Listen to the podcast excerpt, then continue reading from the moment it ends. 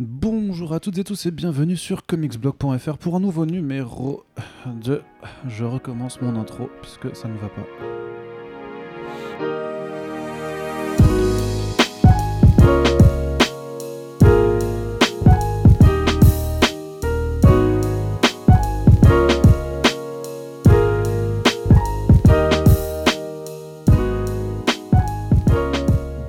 Toutes et tous et bienvenue sur comicsblog.fr pour un nouveau podcast. On vous gâte en ce moment, j'espère que vous êtes contents. N'hésitez pas à nous le faire savoir sur les réseaux sociaux. C'est un nouveau numéro du Fresh Start, votre revue d'actualité bimensuelle pour parler de comics et d'adaptation.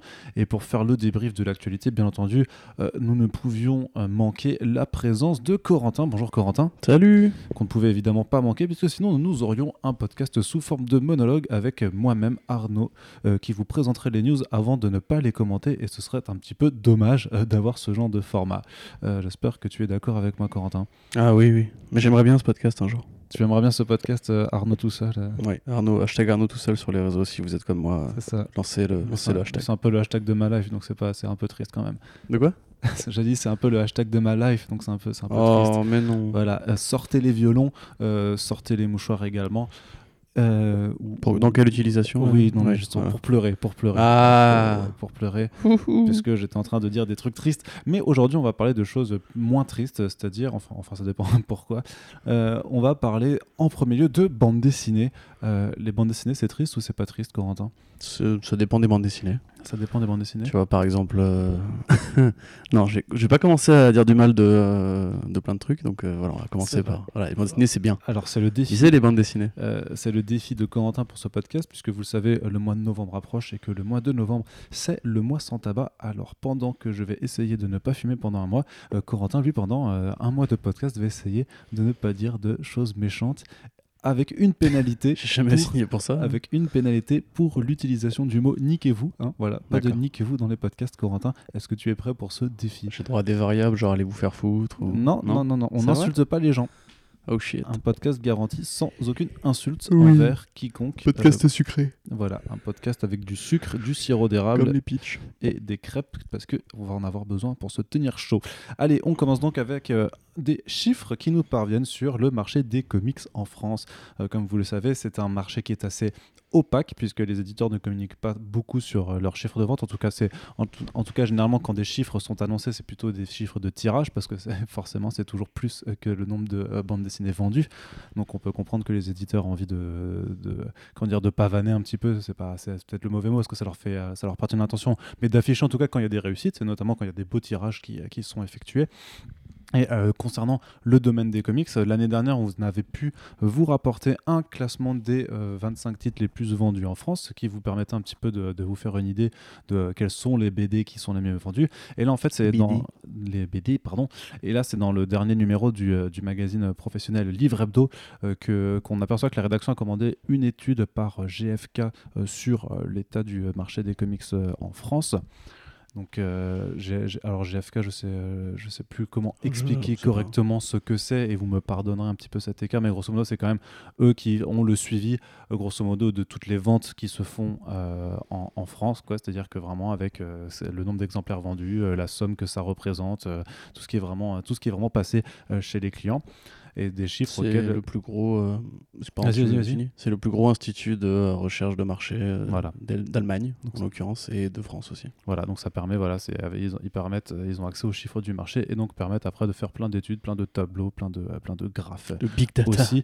Effectivement, et c'est de- ce sont des données qui, bien sûr, nous intéressent, nous, en tant que journalistes, et euh, sûrement aussi Ah ouais pas mal de lecteurs, puisque euh, ces données permettent notamment, euh, permettraient notamment, si elles étaient accessibles à tous, de, de mettre à, à- à mal quelques fantasmes un petit peu euh, qui, qui subsistent et qui persistent sur le marché des comics. Et euh, il y a peut-être un fantasme que là qui nous apparaît, euh, je pense, avec euh, ces, ces quelques valeurs qui nous ont été données, euh, c'est de se dire que malgré tout le bien qu'on en pense, euh, l'indé se, vend, se vendrait, tu vois, par exemple. alors, alors Moi, voilà, pas de fantasme par rapport à ça. non, mais euh, le truc, c'est que quand tu es lecteur de comics, et je le pense honnêtement, je pense, en tout cas c'est un ressenti personnel que j'ai et je pense qu'il doit être sûrement, et vous pouvez nous le dire dans les commentaires hein, si vous l'avez aussi ressenti, c'est que souvent quand tu as un titre indé qui arrive et qui est vachement bien, tu as l'impression que énormément de gens en parlent parce qu'en fait, euh, comme tu es dans tes réseaux sociaux avec pas mal d'autres gens qui s'intéressent aux mêmes choses que toi, bah oui, tu vas voir souvent passer beaucoup, euh, beaucoup les, mêmes, euh, les mêmes posts ou les, mêmes partages de oui, cette BD elle est trop bien, il faut la lire, tout ça. Et du coup, quand tu as un succès quand même critique de, de, la part de ton cercle social, tu as l'impression en fait, que tout le monde ne parle que de cette BD et que donc que tout le monde va l'acheter. Or, c'est faux. Voilà, Après, ça, c'est le cas pour nous parce qu'on a des. Enfin, on évolue dans des milieux où tout le monde lit de la bande dessinée. Mais tu vois, quand je suis en, en, fête de Noël et que je leur dis, ah, dis donc, a tonne de saga, tu vois, ils disent pas rien. Quoi. non, non, mais c'est vrai que, c'est vrai que ces gens-là, à, Noël, de toute façon, ne, ne savent pas ce qu'est saga et je pense qu'ils ne parlent jamais de comics mm. non plus en, notre sort. Mais c'est vrai que nous, on parle quand même à un public généralement d'initiés, même si, bien entendu, euh, on vous rappellera que les podcasts Comics Blog sont ouverts à toutes et tous, euh, même aux débutants. Il, il faut toujours se, se, jeter dans le bain et prendre le train en marche, c'est pas un problème, on vous accueille avec plaisir. Et donc voilà, puisque le, le, en fait, le gros tableau, le gros camembert qu'on nous montre par cette étude de Livre Hebdo, c'est de se dire que euh, Panini, Urban Comics et Delcourt se partagent grosso modo 87% euh, du marché en France, donc euh, un marché qui représente 44 millions de, d'euros, hein, c'est ça Pour 2,9 millions de comics vendus à l'année. Voilà, donc c'est une petite progression. Oui, de 5%. De 5%. Je lis, hein, là. Ouais, c'est ça, avec notamment bah, dans euh, on a quand même donc euh, les trois éditeurs principaux qui, sont là-dedans, puisque ben, Panini c'est majoritaire. Donc si tu peux me rappeler le pourcentage vu que tu es sur l'article 70,4%. Euh, non, attends, j'ai une grosse bêtise. 41,2%. Voilà, merci, parce que sinon on va. Ça, c'était le total des trois premiers. Voilà. non, le total des trois premiers, c'est 87%, du coup. Bah pourquoi j'ai 70% Selon l'étude de Sans Surprise, les comics de super-héros. Ah, d'accord, les, comics de super-héros, oui. Voilà, faut rajouter Delcourt. Tout à fait. Donc 41% pour Panini, 30% pour Urban Comics et 16% pour Delcourt, ce qui fait déjà un très gros écart entre le premier et le troisième. Et le quatrième, c'est pire puisque c'est iComics avec 2,7%. Oui, alors c'est pire ou c'est moins bien, mais disons que euh, faut, faut, aussi voir ces chiffres à l'aune de ce que chaque éditeur publie en termes de nombre de titres, hein, bien entendu, et, euh, et, propose en termes de, de licences, puisque euh, et aussi depuis et avec l'ancienneté du, euh, du truc parce que justement tu, quand tu parles de la comics ben, tu auras beau dire c'est pire parce que c'est que 2,4% oui mais alors euh, mais on pourra dire ils sont là que depuis deux ans et arriver à faire 2,4% dans, dans, ce marché-là face aux ogres que sont. non, bien sûr, mais je voulais juste dire en termes de. tu vois, on pourrait s'imaginer euh, que ce serait plus équitable, on va dire, que ça en termes de. Non, bah Dans, dans, le, et classement, et voilà, et, et, du coup, iComics, ça arrive euh, seulement depuis deux ans et fait mieux que Glénat, par exemple, qui a été installé depuis, depuis plus longtemps et qui a proposé de mm. grosses licences comme Wicked Divine, euh, Beach Planet. ça, justement, c'est là, là je pense qu'on n'est pas d'accord sur le mot de licence.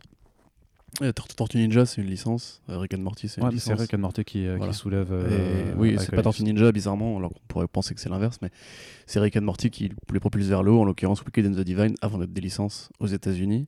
C'est des comics indés, justement, dont on parlait tout à l'heure, c'est que ça ne se vend pas du tout. Alors que Rick and Morty, ça reste le poids de la licence Rick and Morty, Netflix le, le, le, enfin, le, merchandising. Je pense, que l'attrait, l'attrait du, du mot, enfin de la marque Rick and Morty sur un grand public qui n'est pas connaisseur du tout de bande dessinée marche quoi. Tu vois. Bien sûr. Et après, je pense que plus de Divine, oui, c'est sûr. Oui, non, non, mais je disais que Glénat était installé depuis plus longtemps et que Glénat avait proposé quand même des, forts, des titres indés. Pardon si j'ai dit licence, c'était pas forcément le, le, mot que je voulais dire, mais vraiment des titres indés qui avaient une forte raison. Mais c'est juste que Glénat, enfin, en termes d'édition en France, c'est un monstre. même si leur branche comics, elle est plus petite et que elle a considérablement réduit euh, son volume de publication cette année, et justement, bah, c'est peut-être pour ça qu'on peut voir aussi ce, ce, genre de chiffres, bah, on peut dire effectivement que la comics, c'est pas trop mal en deux ans de réussir à s'installer. Bien sûr, bien entendu, personne n'est dupe, et le fait que euh, Rick and Morty soit dans le top 10, notamment des, des, comics les plus vendus entre septembre 2018, enfin entre octobre 2018 et septembre 2019, ce n'est pas étranger. Et de la hmm. même façon que si Delcourt est aussi haut placé, euh, c'est parce qu'il y, a, des zombies. C'est parce qu'il y a un certain titre qui s'appelle The Walking Dead qui reste à l'heure actuelle euh, le, comics le plus vendu en France euh, ever. Du coup, Delcourt a très peur pour les prochains mois. Bah, je ne sais pas s'ils ont peur, mais ils sont bien conscients. Mais de la même façon que Image Comics en a conscience, c'est qu'ils sont conscients que il y a une rentrée d'argent qui ne va plus être qui va qui va plus être possible. Mm. Après, est-ce que c'est hyper délétère ou est-ce qu'il faut en avoir peur? Bah, Ça, c'est des questions qu'on pourrait poser à, Thierry Mornay, par exemple, euh, dès qu'on le croisera ou qu'il faudra aller demander à, je sais pas si, c'est Eric Stephenson qui s'occupe, non, ou à Robert Kirkman.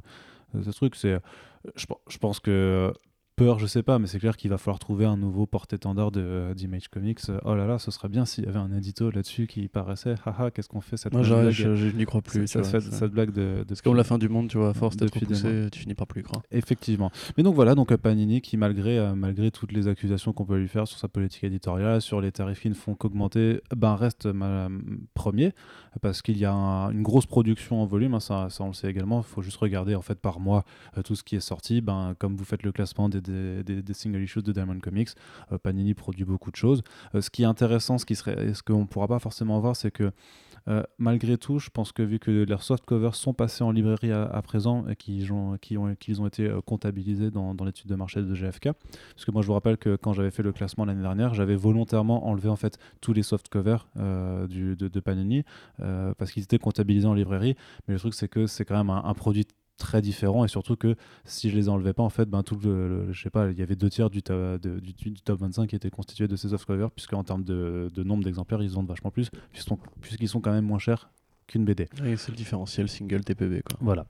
Et, et donc, je veux dire, je pense que malgré tout, le fait que Panini soit premier en, en- du coup en, en- en valeur euh, là-dedans, parce qu'il s'agit bien de valeur, hein, c'est-à-dire c'est le, la thune euh, rentrée, pas le nombre de comics euh, vendus, euh, c'est parce qu'il y a tous les, tous les chiffres de ce marché-là, du softcover, qui sont également inclus dedans et qui forcément font, font bien pencher la balance. Alors, du coup, j'aimerais bien, ce qui n'est pas possible à, à étudier, c'est de voir si les chiffres enfin comment seraient les chiffres si cette partie-là euh, du, euh, du softcover n'était pas incluse dedans.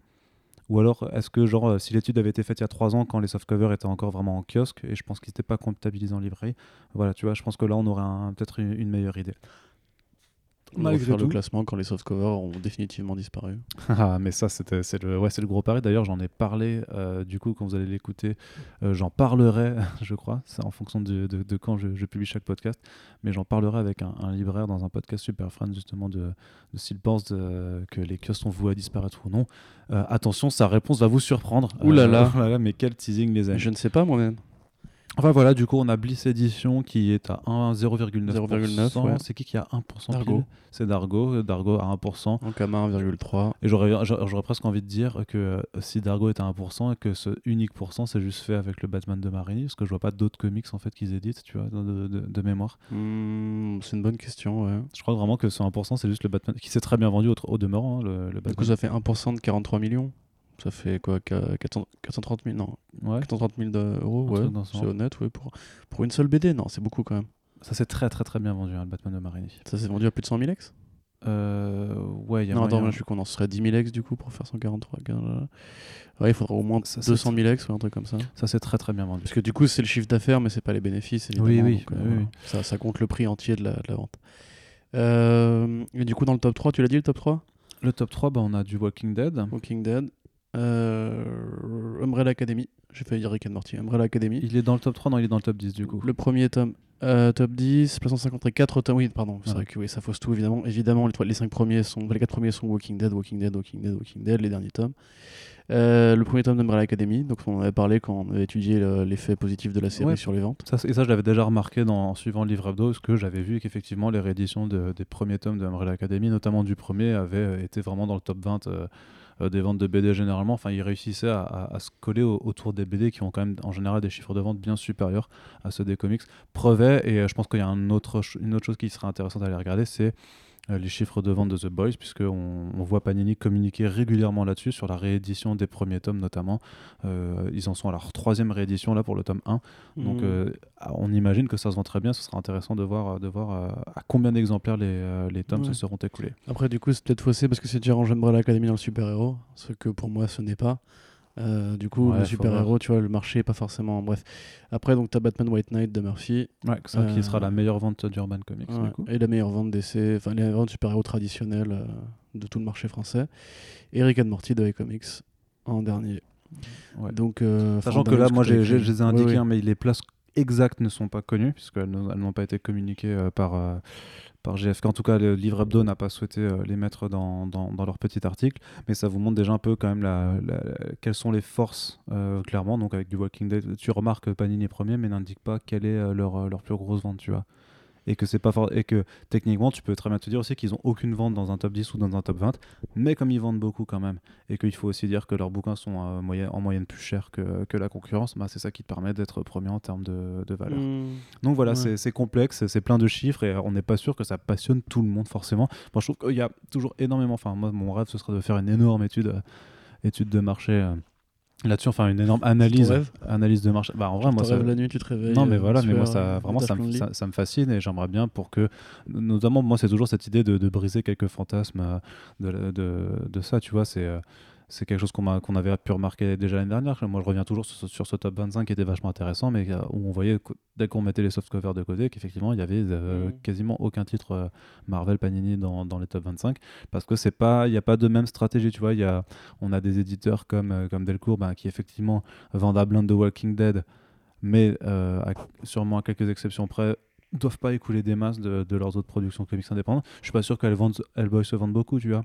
Non. En tout cas, je suis quasiment certain que le fidèle, film donc, euh, que le film n'a pas réussi à attirer beaucoup de gens et ça c'est de la faute du film hein, bien Ni entendu. dans les salles de cinéma pour le voir. ouais pour le coup effectivement là, putain c'est vrai que ce, ce box office à 20 millions final je Ouais, crois je sais c'était non, 40, je crois, c'était effondré, je- 40, Non, non, non, c'est beaucoup moins 40, c'est sûr. non non je crois Je que vais c'était- vérifier c'était pendant c'était que- 20 aux États-Unis et 20 à l'international ton C'était- monologue, je vraiment un truc comme ça et que voilà donc il y a des stratégies de- d'avoir quelques locomotives qui permettent de tourner le tout on sait très bien que Urban Comics ben, ça profite bien de, Batman et d'avoir une politique aussi d'artiste hein, puisque Sean Murphy euh, je dirais que c'est Urban qui a créé, qui a permis d'installer la hype Sean Murphy en France, hein, euh, clairement avec Punk Rock, Punk Rock Jesus, The Wake, euh, Batman White Knight, Hmm. ces, ces travaux-là. Du coup, ça paraît d'autant plus. Tu sais, à une époque, il était à 44 millions, t'as raison. À l'époque, ils avaient même le projet de faire travailler directement avec Sean Murphy, sans, enfin, en passant par-dessus le côté édition aux États-Unis puis édition en Ah, France. bah, j'imagine que c'est toujours quelque chose qui doit, qui Ouais, doit c'est assez logique parce que là, tu vois que le marché français est vraiment très réceptif aux créations de ce mec. Donc, Ah oui, oui. tu vois, avec les urban signatures et tout, ça pourrait être intéressant. Ouais, mais ça, c'est euh, faut le faire quoi. Mm. Un autre fantasme faire, aussi, mais pour l'instant, lui, il est euh, occupé avec Batman White Knight, enfin avec Batman Oui, Curse of the oui, White Knight, donc, Freeze, euh, et le Van Freeze. ouais. Et puis je pense qu'il y aurait certainement des déclinaisons, mais euh, parce que ça vend trop bien. Mais euh, tu vois, pareil, un autre fantasme, c'est tu vois, iComics qui vend le plus, c'est Rick and Morty, c'est pas les Tortues Ninja, tu vois. Mm. Et euh, Les Tortues Ninja, ça se débrouille. Alors, j'ai pas, j'ai pas de chiffre en tête, hein, mais j'ai vu des tableaux, effectivement, auxquels je ne devrais pas avoir accès. ou- oulala. Euh, ça, c'est un bon succès quand même, tu vois. C'est pas, c'est pas le pire, mais c'est vrai que tu t'attends euh, par rapport Ouais, un peu à, à l'image de la communauté tortue en Bah ouais, France qui est très vois, soudée. c'est- une très vieille licence, c'est très Ouais. connu, il y a eu plein de films, il y a un dessin animé en cours et tout. Et euh, on attend le reboot euh, au cinéma. Et euh, mine de rien, tu vois, il faut quand même que. euh, on va en parler tout à l'heure, mais il faut quand même qu'il passe par un crowdfunding pour faire financer un reprint des micro-séries, tu vois. Euh, ce qui prouve quand même que c'est pas si juteux que ça, quoi. C'est pas. Non. Je pense que beaucoup de gens imaginent ah, Tortue Ninja, c'est euh, méga produit commercial, j'avais joué quand j'étais gosse, euh, le, le sticker pizza et tout, tu vois. Et en fait, non, c'est. Mhm. Mais même moi, tu vois, 3,9 enfin, 2,9 millions de comics vendus, je trouve ça paradoxalement assez peu proportionnellement justement à. Enfin, on le dit à chaque fois, mais tu vois, genre Avengers Endgame qui, de- qui détruit le box-office, euh, qui devient le film le plus rentable Mhm. de tous les temps. L'appel d'air, euh, mais juste, tu vois, si 1% des gens qui été, avaient été voir le film avaient acheté du comics en France, on serait à plus que ça, tu vois. Enfin, Ah, bien sûr. bah, et ça, je trouve ça bizarre un peu personnellement. Mais du coup, offrez des BD à vos potes et à votre famille. C'est ça, vous. les, les, les, les périodes de fêtes de fin d'année arrivent et il y a quand même pas mal de BD qui sortent un peu à cette occasion-là. Puis euh, il y, a- il y a quand même les gros succès de l'année. Vous regardez les prix qu'il y a eu Mm. et tout ça. Mm, Je mm. pense que vous avez de quoi faire plaisir aux gens. Et euh, justement, tu mentionnais le mot euh, crowdfunding juste avant, donc on va faire un petit point crowdfunding. Ah, t'as fait une transition avec un mot. C'est ça. Trop fort. Bah, c'est- ce qu'on appelle un peu le talent, je crois. C'est- ce- qui te permet, par exemple, d'animer des, des panels devant 1300 personnes euh, Bonjour, Comic Con, vous allez bien de façon. euh, Est-ce que vous aimez Batman? Ouais Je vous demande un tonnerre d'applaudissements pour machin. C'est ça. Il y a, y a- y a des, des J'ai envie des bons moments là. Il y, a- il y a des extraits euh, vidéo Merci à tous euh, ceux qui sont venus nous, euh, nous faire des compliments sur nos conférences. euh, Vous êtes les meilleurs. Salut. voilà. Euh, donc, ce qu'on disait, oui, deux projets de crowdfunding euh, dont on parle en ce moment. Le premier, et ça, on est ravi en plus d'avoir pu avoir une petite, euh, une petite euh, attention spéciale sur Comics Blog, c'est l'artbook, le premier artbook d'Elsa Chartier, donc l'artiste française que vous connaissez très bien pour The Infinite Loop, pour Starfire, pour Unstoppable Wasp, et aussi pour euh, Star Wars Adventure, je crois. Star Wars Adventures avec Eric, euh, putain, Eric avec Pierre-Éric Collinet et qui, qui les deux qui ont fait d'ailleurs le deuxième volume de The Infinite Loop et maintenant en fait Elsa elle travaille avec euh, Matt Fraction pour faire un thriller qui s'appelle November et qui arrivera bientôt c'est au mois de novembre, euh, je crois que, Le ça, 6, je crois. que, ça, 6 que ça novembre, démarre. Et donc là, elle propose en fait un artbook, euh, un premier artbook sur, euh, sur, sur Kickstarter. Donc vraiment à différencier de ses précédentes productions un peu artbook euh, qui étaient en fait des en, en softcover, enfin en, en- voilà, c'était euh, en, en forme de cahier un petit peu. Euh, je me rappelle, j'en- ai un chez moi. Donc là, c'est vraiment un bouquin Oh, euh, en hardcover, en format dur, et qui propose non seulement à la fois en fait des, des- ce qu'elle annonce, c'est genre les meilleures commissions qu'on lui a demandé par, par des collectionneurs, mais aussi des, des planches intérieures, des travaux de couverture, avec en fait l'idée de d'avoir un recul sur son travail et de présenter aussi, à, force d'anecdotes et de, de, work in progress, en fait, de, montrer vraiment qu'est-ce qu'elle, comment elle travaille, qu'est-ce que c'est sa vision d'artiste euh, et de la chose là. Et en plus, elle, elle, proposera en même temps sur, le- elle propose en même temps pardon sur le Kickstarter une, une forme de version un peu euh, commentée de November justement. Euh, qui permet vraiment de bah, d'aller vraiment à fond dans, dans son travail euh, sur ce qu'elle fait avec, avec Matt Fraction. Donc en plus on était content parce qu'elle a fait une vidéo en anglais pour euh, présenter le projet et puis elle a accepté de, elle nous a proposé de faire une vidéo euh, en français quoi, qui est hébergée du coup euh, sur notre chaîne et sur notre site. Donc voilà puisque bah, c'est une artiste qu'on suit depuis, depuis longtemps donc on est, on est ravis de donner un Tu coup de main. pas crowdfundé le premier tome de, de The Infinite Loop, toi, par hasard? Euh, il me semble qu'à l'époque je l'avais Si, fait si, si, je effectivement. m'en ouais. souviens. On avait été les voir avant que ça pète, justement. T'avais reçu ton truc en avant-première. Ouais, j'étais tellement hipster. euh. Ouais, de ouf. J'étais en mode genre- Moi, j'étais en mode genre, mais pourquoi tu donnes de l'argent comme ça? T'es fou, ça va pas? Non, non, non. Et puis voilà, de, de donner un coup de pouce, on était ravis, sachant qu'on on se doutait bien que de coups de pouce, elle n'en aurait pas besoin, puisque voilà, il reste encore 21 jours. Alors, on enregistre le podcast, il reste 21 jours, et on en est déjà à 35 000 euros de collectés sur 9 000 initiaux. Donc voilà, c'est un projet qui marche. hein, voilà. Mais Ouais. euh, si vous n'en avez pas encore entendu parler, ben, on vous invite à y faire un tour. Da- on vous rappelle, hein, le style d'Elsa Chartier, c'est un croisement enfin, euh, de Darwin Cook avec Bruce Timm, grosso modo. Euh, quoi Corentin? Ouais, Enfin, j'ai un croisement Darwin Cook et Bruce Timm, j'imagine du Darwin Cook, du coup. mais Oui, oui, non, mais voilà. C'est plus, ouais, c'est- très Darwin Cookien et assez, assez girly, des, des petites nanas avec des hanches larges, euh, des, des, vraiment des visages ouais, très, très cookiens. Mais ça, ça, ça tend à évoluer depuis peu. euh, Ça tend- Oui, non, c'est vrai que ça travaille. Bah, moi, j'ai hâte de voir ce qu'elle a fait sur, no- sur November, du coup, mm. quand même. C'est euh, moins épaule pour carré voir. que Bruce Timm, tu vois. C'est Mm. moins les mecs euh, hyper Et statufiés. donc voilà, c'est pour, c'est pour mettre juste des noms euh, d'influence pour que vous voyez la tonalité générale. Mais bien sûr, on vous invite à aller faire un tour sur, di- directement sur la page du Kickstarter. hein, vous aurez assez. euh, Mm. Ou à lire Infinite Loop chez Glénat si c'est pas fait. C'est la- de la bonne BD. oui, ou Starfire euh, chez DC. Du coup, c'est pas sorti. Je me rappelle plus si Je c'est pense sorti. pas que ce je crois ça a été édité en France? Je crois pas. Le Non, volume de, trop Lou, de obscur, Lou Pacino et euh, de Chartier, je suis pas sûr qu'il Non, est. non, je suis pas. Non, non, je pense pas. C'était le DCU, ça encore. Ouais. Ouais, c'était euh, Amanda Conner. Bah, euh, c'était Amanda. Ils auraient peut-être pu le faire avec un stickers. euh, Mm. Par Oui, euh, le la- duo la qui vous a créatrice apporté Harley Quinn, ou je sais euh, pas ouais. quoi, tu vois. J'ai pas envie de dire de bêtises, je me rappelle vraiment pas s'il avait peut-être pas été édité en Ouais, kiosque ou franchement, quelque chose ça- comme ça, ça ça me dit rien. j'en doute ça- beaucoup. ça- Ouais, ça ne me dit rien. dire. Parce que j'avais beaucoup aimé ce- ces deux volumes, enfin le volume avec les deux dessinatrices. Mais euh, du coup, ouais, cool. Euh, effectivement, ça, ça marche du feu de Dieu. Euh, ce qui est cool, parce que tu vois qu'en fait, euh, et on va en parler juste après, mais euh, ça connecte avec ce qu'on vient de dire par rapport au marché, justement, que c'est pas un marché qui est énorme et on peut se poser la question de, de la, la, la pérennité du format kiosque, par exemple, ou du fait que, effectivement, c'est pas forcément évident de lancer une boîte de comics sur le marché français aujourd'hui face à la concurrence de Panini Urban et compagnie. Et euh, bah, on voit qu'avec justement le, la, prise du crowdfunding, la prise de conscience des fans, euh, qu'ils pouvaient en fait simplement s'adresser directement aux auteurs pour financer leur projet, du coup on, évite le fameuse, euh, fameuse thématique, la fameuse problématique de l'offre et la demande. C'est-à-dire que du coup bah, l'artiste crée l'offre et la demande vient directement lui acheter son truc. Donc euh, c'est plutôt cool, euh, ça a permis de faire euh, éditer plein de trucs cool, enfin bien ces dernières années.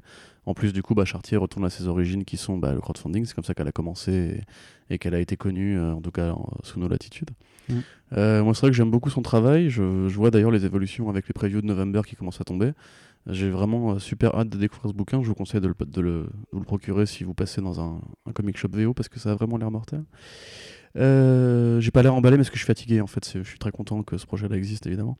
Après moi je suis pas un gros consommateur d'artbook donc euh, voilà, mais si vraiment vous aimez ce style, encore une fois c'est c'est con hein, de le rappeler puisque c'est pas grand chose en soi, mais c'est quand même une artiste euh, française qui perce aux États-Unis. Elles sont pas 50, hein, je- sais pas, enfin tu peux en compter quoi, 3-4. Euh, mais dans l'ensemble, voilà, c'est aussi bien de se dire que justement, elle commence vraiment à avoir une putain de carrière et peut-être que ce sera une des grandes demain, si pas aujourd'hui. Euh, alors qu'au départ, bah, tu vois, elle est partie juste d'un crowdfunding qui était Mhm. Infinite Loop, tu vois. Donc, euh, ouais, cool.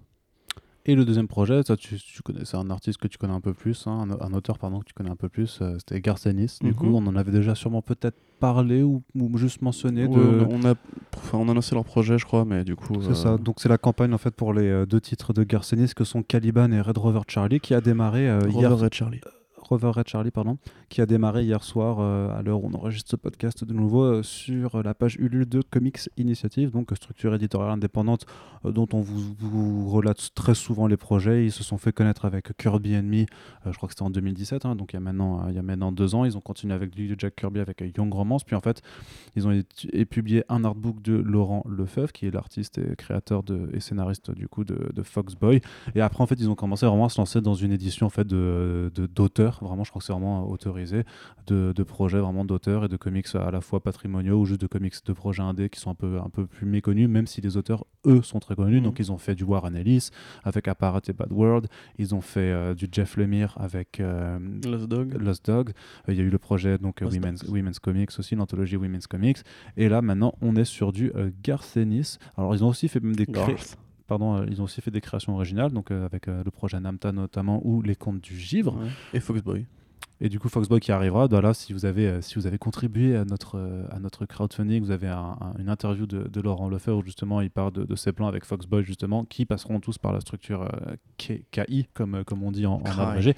Et donc, pour en arriver là, on a aussi du Garcenis euh, pour proposer Garth. certains de ses travaux qui ont été publiés chez Avatar Press. Alors, Garcenis, tout, le- tout le monde le connaît pour Preacher, pour euh, The Punisher, pour Blazer. euh, Hellblazer. Hitman. Enfin, Hitman, non, c'est pas très connu. Ouais, et maintenant pour The Boys aussi, quoi. Oui. Et euh, voilà, donc là, c'est des projets un petit peu plus confidentiels qu'il a fait chez, euh, chez Avatar Press. Et, et, et Garcenis aime bien Avatar Press parce que c'est un peu là où il peut vraiment se défouler complètement. Sachant que, de façon générale, il se défoule quand même pas mal. hein. Après, Ouais. voilà, après, quand il était sur Hellblazer ou Preacher, il, il y allait pas de main morte. Mais là, c'est euh, c'est encore plus. Cela dit, c'est pas les pires trucs qu'il a, qu'il a écrits. On est quand même pas non plus dans du crust, je dirais. Non, ouais, c'est c'est même plutôt euh, les. Enfin, Caliban est peut-être un peu violent. Ouais, mais Rover Red Charlie, voilà, c'est un peu plus sympa, comique. euh, Rover Red Charlie, c'est plus le We, we, we Three. Ouais, ouais, We Three ou Praise of Baghdad de Brian Kevogan pour ceux qui ont lu cette BD. Euh, je, je raconte du coup ou- Vite fait, présente un petit peu les deux trucs. Puis, Ouais. euh, juste Bah, dire que ça existe, que là, alors je te coupe, hein, mais que c'est financé à quasiment 80% en moins de 24 heures. Donc là aussi, euh, bah voilà, on vous invite toujours à soutenir ce genre de, de projet Oui, puis après, enfin, c'est plus une question de soutien. Dès que c'est à 100%, c'est juste de la précommande en fait. Puisque Oui. au final, tu vois, tu passes directement par le truc plutôt Oui, que mais, par mais la précommande n'est jamais, n'est jamais garantie. Quoi. Non, c'est sûr, mais genre, une fois que c'est à 100%, Hmm. tu vois, tu peux continuer à baquer parce que tu ne baques plus, mais tu précommandes le bouquin Oui, ça, sans oui. passer par Amazon ou Barnes Noble et compagnie. Ça. Du coup, ouais, euh, donc effectivement, Garth Ennis, euh, Garth Ennis, euh, comme Warren Ellis, comme même comme Alan Moore, en un sens, comme tous ces grands auteurs britanniques, a été très prolifique dès lors qu'il a quitté les grandes maisons d'édition, puisque c'est un mec qui crée tout le temps. En fait, grosso modo, il a toujours au moins une ou deux nouvelles séries chaque année. Et Avatar Press, euh, donc oui, un refuge pour les auteurs anglais un peu tarés comme lui, euh, parce qu'il n'y a aucune censure sur le cul, la violence, la drogue. Euh, la seule censure serait plutôt sur les jolis dessins, puisque c'est pas forcément la maison d'édition qui, qui est la plus regardante sur le- les plaisirs esthétiques. Mais du coup, donc on a Caliban d'un côté, qui est un peu son, son essai sur l'horreur spatiale.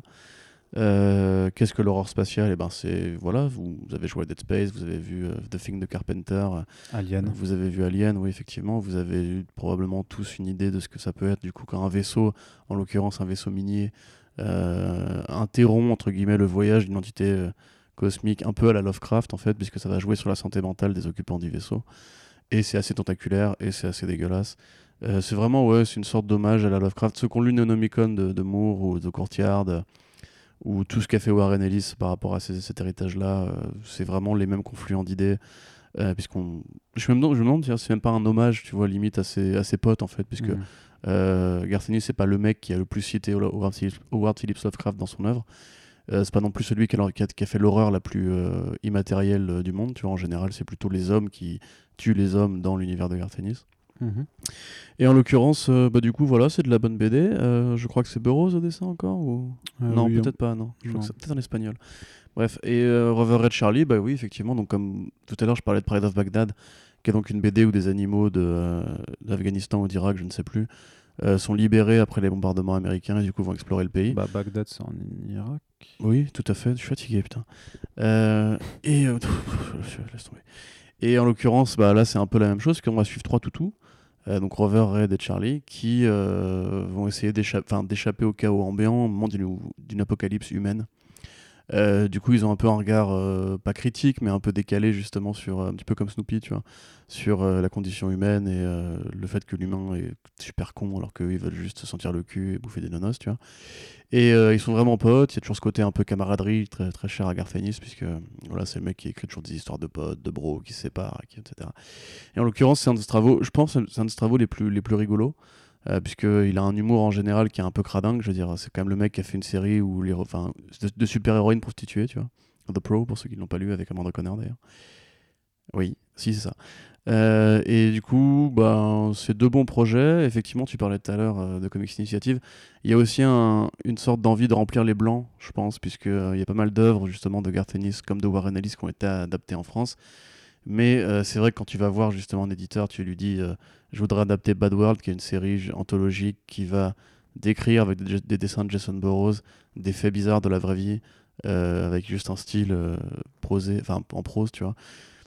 Évidemment, personne ne met de la thune là-dedans parce que le lectorat est tout petit, même pour les gros fans de Warren Ellis. Et Hmm. on a vu du coup que le marché n'était pas si énorme que ça. Donc, déjà, dans la couche des fans de comics, les fans de Warren Ellis qui vont être prêts à mettre 15 balles pour ça, bah, ils sont très petits. Euh, en l'occurrence, Rover Red Charlie, c'est pas un projet risqué en l'occurrence. Enfin, je dis deux fois en l'occurrence. Parce qu'Ankama voulait déjà l'éditer il y a quelques années, mais Oui. ça, ça avait disparu des radars. Bah, c'est peut-être parce que c'était trop risqué au final. Oh, Peut-être parce qu'au final c'était quand même un peu risqué. bon, une série comique sur des chiens pendant l'apocalypse. je sais pas, je sais pas, rigolo, faudra aller regarder les ventes de We 3 euh, chez Urban. Je suis pas sûr que ça se soit vendu à par Mm. palette. hein. Tu vois, Rover Red Charlie, c'est un peu si euh, tu croisais I Love Dogs de Wes Anderson avec un alcoolique. Et c'est tout. voilà. Euh, mais du coup, ouais, donc ça, effectivement, ça démarre bien. Euh, bah, Comics Initiative, de toute façon, pour l'instant, ils ont toujours réussi leur crowdfunding. J'attends beaucoup celui sur Canon, la, la série militaire de. Enfin, la, la revue militaire de. De euh, Hollywood. de Hollywood, ouais, de Westwood, qui va arriver bientôt, parce que ça, c'est pour le coup, c'est la BD super rare, c'est beaucoup plus rare euh, que justement les, les inédits de, de Ennis, qu'on a quand même beaucoup de Ennis en France. Mm. Mais du coup, ouais, soutenez ça, suivez leur projet. euh, encore une fois, c'est important justement de voir que tu peux lancer une structure sans forcément euh, adopter le modèle traditionnel. Et quand on voit justement que ceux qui se sont lancés il y a, dans les 3, 4, 5 dernières années sont pas forcément très hauts en termes de pourcentage sur le marché, tu te dis que ça peut être justement une sorte de, de coupe-fil de pardon, pour t'éviter euh, les prises de risques euh, et les mises de fonds euh, personnelles et habi- habituelles. Je suis en train de me demander si justement c'est pas une sorte de modèle d'avenir en fait, ça, le, coût du crowdfunding. Ça, ça dépend des structures. Je pense vois. que ça dépend des structures vraiment. Je pense Ouais. que ça dépend vraiment des structures et de à qui tu t'adresses. Mais clairement, euh, le, le truc, le, le danger entre guillemets du, du crowdfunding en fonction de comment tu le montes, c'est que tu, tu, tu, tu squeezes un peu certains secteurs, secteurs, certains secteurs du livre, notamment les libraires, puisque tu passes vraiment di- directement de l'éditeur au lecteur et qu'il y a tout un, tout un modèle en fait qui est un peu délaissé et je pense que ça peut être un petit peu délétère aussi. Euh, T'imagines si tout le monde faisait que, que du crowdfunding, euh, je pense que l'aspect, enfin, ce qui est bien, tu vois, euh, c'est que la librairie, tu vas aussi pour découvrir des trucs. tu peux ren- rentrer dans une librairie, aller à ton rayonnage comics et te dire, ah bah tiens, je connais pas ce truc, tu vois, et voir un ouvrage qui, qui te tape dans l'œil et, et te faire conseiller par les gens qui sont ça avec le crowdfunding. Techniquement, t'es- effectivement, tu es l'initié et tout ça, mais déjà, si tu es initié, ben, c'est beaucoup plus difficile de faire des, des- des- des découvertes en fait, parce que si tu vas les regarder que dans une seule direction, ben, tu vas pas pouvoir découvrir toutes les choses qui, qui se font. Et je pense Ah, que j'ai tu... pas dit que ça devait être un modèle exclusif. hein, Non, non, pas un modèle exclusif. De- non, de même que que c'est le modèle euh, d'avenir, je pense qu'il faut un entre-deux. Mais c'est vrai que par contre, c'est vital que les, les- les que les fans les plus hardcore euh, sont ceux qui vont soutenir la chose et que quand tu es éditeur et que tu sais que tu vas t'adresser juste à un public de niche, de niche, ouais, effectivement, te faire un tirage à 1000 exemplaires en, essa- en priant que les gens soient assez curieux pour aller dessus, non, ça marche pas. Ça- Mais ça après, peut-être qu'il y aurait des formules à trouver, genre par exemple les, les libraires qui voudraient commercialiser le bouquin pourraient juste baquer euh, Mais ils le font, mais il y a des et hein, avoir ils le des. font. euh, Ils le vois, font c'est ça. parce que d'autant plus que maintenant Comics Initiative en fait a un distributeur qui s'appelle Macassar qui est un distributeur de plusieurs éditeurs indépendants qui est le même éditeur je crois que, Macassar, que. Bliss nous le disait d'ailleurs en podcast hein, mais c'est le même c'est le même distributeur que, que Florent de enfin que Bliss Édition du coup donc euh, voilà ils ont ils ont quand même des moyens il y a, ils ont quand même moyen d'intégrer les les euh, leur sortie avec euh, les libraires et justement de ne pas faire en sorte qu'ils soient complètement euh, mis à côté, à côté de l'équation. Oui. D'ailleurs, il y a un autre projet euh, que j'ai pas mentionné là, mais qui, qui est aussi en cours de financement, c'est euh, euh, le, des, des rééditions en fait un peu de luxe de, de Animosity, des premiers tomes de Animosity par euh, Snorgle, Snorgle Comics. Et sachant que euh, si les paliers sont dépassés, en fait, ça permettra ensuite de sécuriser les droits de, de la série pour pouvoir continuer de l'éditer en France.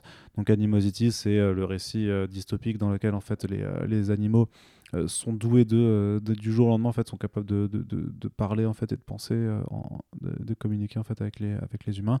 Et donc ça va entraîner ben, euh, tout un tas de bouleversements puisque des, des, des, des, euh, des centaines et des milliers de d'animaux en fait qui sont euh, maltraités euh, par les êtres humains ont, l'occasion en fait de, se rebeller de s'associer entre eux et de euh, et de, former une forme de révolution. Et donc euh, dans, dans, ce monde là un petit peu qui est devenu un petit peu très bizarre on suit le parcours d'une fille qui veut retrouver sa famille en compagnie de son chien qui, euh, pour le coup, euh, lui n'a jamais été euh, maltraité. Donc c'est un chien qui aime profondément sa- cette gamine et qui la défendra dans un monde où ben, tout le monde veut, un petit peu se faire la peau, hein, que ce soit les animaux qui ont un peu le- la haine euh, contre l'humanité ou même des êtres humains qui, euh, qui profitent, comme toujours, euh, de la situation. Animosity. D'où le titre Ani- Yes. Pas mal. Eh oui. J'adore. Donc voilà, c'est plutôt une bonne série. C'est scénarisé par Marguerite Bennett, c'est euh, illustré par Juan de la Torre. Euh, c'est franchement plutôt joli. Je trouve que le propos est plutôt assez euh, en vogue avec l'ère actuelle. Donc c'est un peu une. Alors c'est un peu, ce sera un peu ridicule de caricaturer comme ça, de dire un peu que c'est la série euh, pro-vegan des comics, même si je pense que le message va un peu plus loin. Ouais. Enfin, mais c'est facile d'y associer. il n'y a euh, pas de honte à dire ça. Non, hein. non, il n'y a pas de honte, mais. euh, Tout le bah, monde adore We Three et Morrison l'a fait parce qu'il était, parce qu'il était vegan, tu vois. Oui, oui, bien sûr, mais c'est euh, c'est- de, taguer un cycle forcément pour dire que ce serait que pour ce type d'électorat. Non, c'est Mhm. pour tout le monde malgré tout. Et c'est vrai que ça a des, ça- par contre, il y a des thématiques sur, sur la traite des animaux qui sont, qui sont très actuelles. T'avais un super-héros vegan, là, The Beef, t'en avais parlé chez Image? Ouais, The C'est le mec qui devenait un, un Hulk de viande Oui, et qui euh, ça, ça parlait que de l'exploitation des vaches et tout. oui C'est super bien hyper, hyper, euh, hyper atypique en plus en termes de Ouais. dessin. C'était vraiment très indé. taré. Ça, il faudrait que ça arrive en France. Ouais, Quelqu'un m'écoute. mais c'est très compliqué à éditer en Ouais, France, je pense. hein, clairement. Et donc voilà, donc Snorgle Comics aussi, vous pouvez aller les soutenir. euh, C'est une petite structure éditoriale indépendante aussi. Mm. euh, qui propose des titres Aftershock et euh, bah voilà on revient encore sur ce sur l'état du marché des comics en France trucs bien mais, chez euh, Aftershock. Mais euh, voilà quoi c'est euh, c'est des éditeurs qu'il faut soutenir euh, donc vous pouvez faire l'impasse sur je sais pas un tome d'un des trois gros et, et- et soutenir un petit je pense que ce sera bien pour tout le monde et ça, ça, parce ça fera qu'il pas faut bien se dire à- que euh, je pense vous qui nous écoutez, vous êtes des lecteurs passionnés, puisque de toute façon sinon vous ne comprendrez rien, vous comprendrez rien à ce qu'on dit en fait. Mais euh, enfin peut-être pas que tous, hein, mais je veux Non. dire dans l'ensemble, tu vois. Euh, faut bien comprendre que justement les tomes Panini, Batman et compagnie sont aussi achetés par des, des- un plus grand public. Euh, il y a des mamans qui achètent du Batman pour leur fils, il y a des, des Marvel, c'est aussi pris par un public plus casual, on va dire, enfin plus occasionnel plutôt. Euh, la différence justement, c'est que bon, je, je ne dis pas qu'il faut pas acheter du Urban ni du Panini, mais justement Urban publie de l'indé aussi. Et à mon avis, euh, je pense que les, les éditeurs par- parfois même préfèrent eux-mêmes quand ils font de l'indé que l'indé marche parce que ça- pour nous en fait ces chiffres sont choquants, mais imaginez pour eux en fait, c'est qu'ils vont essayer de choper une licence, de mettre en avant un produit qui va être plus rare, plus difficile à vendre, etc. Et si euh, ils voient que ça intéresse personne, c'est un peu dé- démotivant quoi. Donc euh, au niveau économique, au niveau euh, même comment dirais-je productivisme personnel, tu vois, euh, mettez votre thune là où est votre cœur, tu vois, c'est beau quand je parle et pas que dans la, la marque euh, de la multinationale. ok Voilà. merci. Corentin et on va passer sais, voilà, je suis voilà. On va passer à la de suite de cette partie comics. Un petit, un petit, euh, on fait une petite brève, on va dire, pour American Vampire. Voilà, retour confirmé pour euh, le printemps-été 2020, enfin, après de très très longues Ah, années. Moi, j'attends. Bah oui, moi Ah, j'attends bon, toujours. Je suis content pour toi. Je, trouve que la série de, de Scott Snyder et euh, Raphaël Albuquerque n'a jamais baissé en qualité. Je sais pas, je me suis arrêté au tome 4. Ah oui, bah donc toi, tu, en fait, tu n'es même pas légitime pour en parler, du coup. Tout à fait. euh, Du coup, vas-y. C'est c'est rigolo. Je vais me reposer les non, oreilles. voilà, ça fait. euh, donc, il y avait eu le, seul- le, le- le fameux American Vampire Second, Cycle euh, qui était sorti, mais je crois que c'était déjà il y, a, il y a trois ans facile, euh, qui permettait en fait, qui permettait de faire un bond d'antan, puisqu'on vous le rappelle, hein, pour ceux qui ne connaissent pas, donc American Vampire, c'est un des, c'est un des travaux un des derniers travaux de réelle envergure et de réelle importance chez le Vertigo moderne. Donc scénarisé par Scott Snyder, que vous connaissez tous maintenant, scénariste de Batman, scénariste de Dark Knight Metal et maintenant de Justice League chez DC Comics, avec Raphaël Albu- Albuquerque, qui lui aussi s'est rendu très célèbre, euh, notamment pour ses travaux sur cette série, qu'on avait revu ensuite sur euh, Batgirl, qui avait fait... C'est un très bon comics de chrononaute, euh, enfin de voyageur temporel. Ouais. Vachement bien. Et du coup, euh, ça fait donc quelques années qu'on attend le, fameux troisième cycle, puisque le projet d'American Vampire, en fait, c'est de dresser un peu une forme de portrait de l'Amérique euh, qui évolue au fil de l'histoire, sous le prisme en fait de, de- de vampires et d'une Mhm. lutte en fait entre différentes races de, de vampires, dans lesquelles certains humains sont, sont pris. Et c'est ça, il y a une portrait de, de galerie, enfin une galerie de personnages vraiment très euh, très charismatiques, très identifiables. Il y a Skinner Sweet, euh, grand salaud de vampire quoi, euh, Pearl qui est qui est, qui est l'héroïne du, du premier volume, mais on les suit aussi évoluer au fil de l'histoire puisque les vampires sont immortels. On attendait donc beaucoup de ce retour. On savait que à la base Snyder avait dit ça reviendra en 2019 et après il a fait ça reviendra en 2020 et d'ailleurs ce sera en Black Label et là on a fait un quoi C'est-à-dire que ce sera plus un Vertigo. Donc en fait c'était ça, mais c'était deux semaines après on a appris que Vertigo crevait. Mais du coup, ça veut dire que c'est lui qui. Enfin, est-ce qu'il garde l'IP, tu vois? Que ça reste son comics ou maintenant c'est un Mm. comics d'essai normal? Non, c'est pas ça. Ça veut dire que ça veut juste dire que de toute façon tout ce qui était Vertigo maintenant devient Black Label, c'est tout.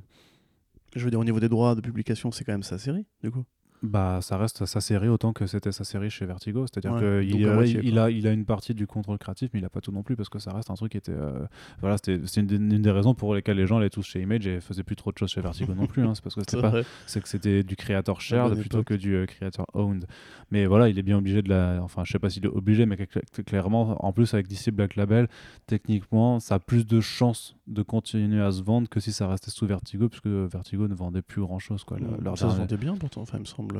Bah, American Vampire, ouais, c'est pour ça que c'était un des derniers grands titres. Quoi. Mais En une France aussi, je crois, ça avait bien marché. Ah oui, ça t'a très bien marché. Ouais. Bah, c'est ce qui a permis de propulser aussi pour moi euh, Scott Snyder. Tu vois, enfin, Ah. je crois que tu avais cette période quand même au lancement d'Urban Comics, ou dans les Mhm. premières années où tu avais à la fois le Batman de Scott Snyder, sachant que, pour rappel, hein, euh, Batman, la cour des hiboux, ça reste euh, après le Batman de Marini et le Batman de Sean Murphy, ça reste le Batman le plus vendu en France. C'est Ils vraiment avaient, les, les, les- ils les avaient premiers euh, avant voilà. quand des hiboux ils avaient pris Sombre Reflet. Oui, Sombre Reflet aussi, et Severed aussi, parce qu'il y avait tellement le push Scott Snyder que du coup ils avaient pris Severed, qui était un titre super, euh, super mineur euh, dans sa bibliographie. Ouais, c'est mais- clair. Mais qui est pas trop mal non plus. Ouais, que cool. pour le coup, vachement- moi j'avais préféré ça à American Empire.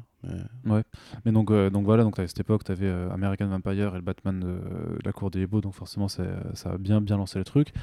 Et donc, on est ravi de voir que ce, retour se fera normalement bien pour l'année prochaine pour fêter les 10 ans de la série. Et de l'autre côté, justement, tu Urban Comics qui a annoncé ce week-end à Comic Con Paris qui rééditait American Vampire en intégrale, donc euh, en 4 tomes. J'ai pas encore fait la news dédiée, mais euh, je la ferai. Elle sera sur le site quand vous écouterez ce podcast. Et donc voilà, bah, moi je suis plutôt impatient de retrouver cette équipe euh, créative originelle. Et pour conclure la chose, hein, puisque ce sera aussi la fin, et oui, c'est mieux qu'il fasse un dernier grand arc euh, majeur Mm. et qui conclut euh, les choses en bonne et due forme pour arriver jusqu'à euh, notre ère moderne. Oui, donc c'est ça en fait, ça va arriver jusqu'au présent. Ouais, je pense que que ça- là c'était ouais. quoi C'était les années 70, c'est ça? 70, ouais, la, la- la conquête spatiale, c'était donc, donc des zombies dans l'espace? Euh, des vampires. Oui, putain, pff, oh là là.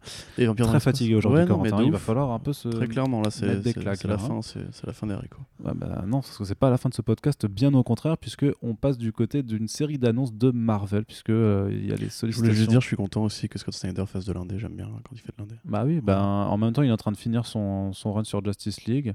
Euh, je suis pas, je sais, il a un autre projet après qui va être, euh, je sais pas, euh, méga Justice League, euh, méga event euh, débile ou Crisis. hein, Justice League. Metal. Voilà, c'est ouais, ça, Justice League Metal, putain. Dark Enfin, Justice League. Dark, Dark Multi Justice League. Je ouais. il, il va forcément nous faire une, une métallerie encore, hein, parce que c'est euh, bah, sa marque de fabrique, mais en même temps, si ça lui donne un peu plus de temps pour reprendre American Vampire, pour reprendre Witches aussi avec Jock, ce genre de Ah, choses. Voilà un peu hâte, les, les- genre, genre juste les comics qu'on a envie de lire de toi, Snyder, Mm. euh, Scott, tu vois. Ouais, puis Joke sur Witches, c'était le feu. Quoi. Allez donc euh, et puis euh, oui voilà ce sera bien. Donc du coup je disais Marvel qui fait des annonces. Euh, alors une première annonce, je, je, je sais pas si on fait un, un classement sur le, le, le balai couillisme jusqu'au eh ça a l'air pas mal. Alors, moi, je peux déjà te dire ce, que je, dont, ce dont je me fous. Voilà euh, Av- Av- Av- Avengers of the Wasteland. Alors, moi, ça. euh, ah, ça, Ça en touche une, l'autre bouge pas trop. Euh, donc, ouais. Donc, C'est une c'est une Ed Brisson. C'est Ed Brisson. Euh, Ed Brisson avec euh, attends j'ai retrouvé le dessinateur. C'est bah en fait c'est encore une fois hein, une continuation de la ligne Oldman hein, euh, bon là c'est pas Oldman c'est Old People. c'est un ouais c'est un retour dans la continuité Ouais, vraiment de, de Old c'est, Man euh, Logan de toujours autant de gérontophilie chez Marvel euh, les vieux les vieux c'est bien. Euh, bon enfin comment dire? Sauf que là c'est pas des disons oui c'est ça c'est pas c'est pas des vieux c'est dans l'univers Oldman Logan et euh, une nouvelle génération de héros qui euh, qui, prend la suite. Ouais. Euh, bah moi en fait si tu veux je, je, trouve ça bizarre parce que au départ euh, Old Man Logan c'est une très bonne histoire de, de Mark Millar et Steve McNiven. Steve McNiven, hein. Steve McNiven, Ouais. oui.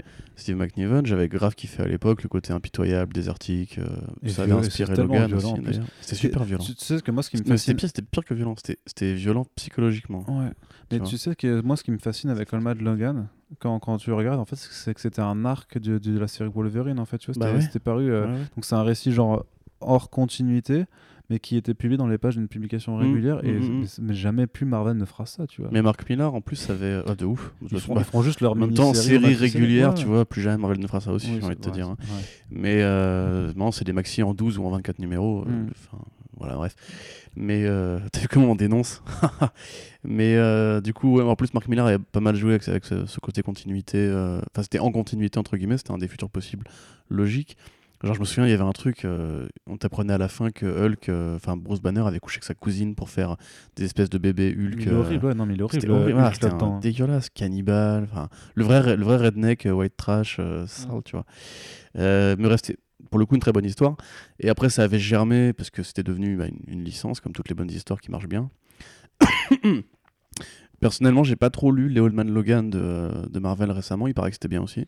Bah, il y avait du Lemire et Sorrentino, quand Ouais, même, à un moment, ouais, qui ouais. devait être pas mal. Puis après, c'était repris par après, c'était Ed Brisson, qui après a fait Deadman Logan. euh, Voilà, qui, donc là, qui a fait Deadman Logan qui vient de se terminer.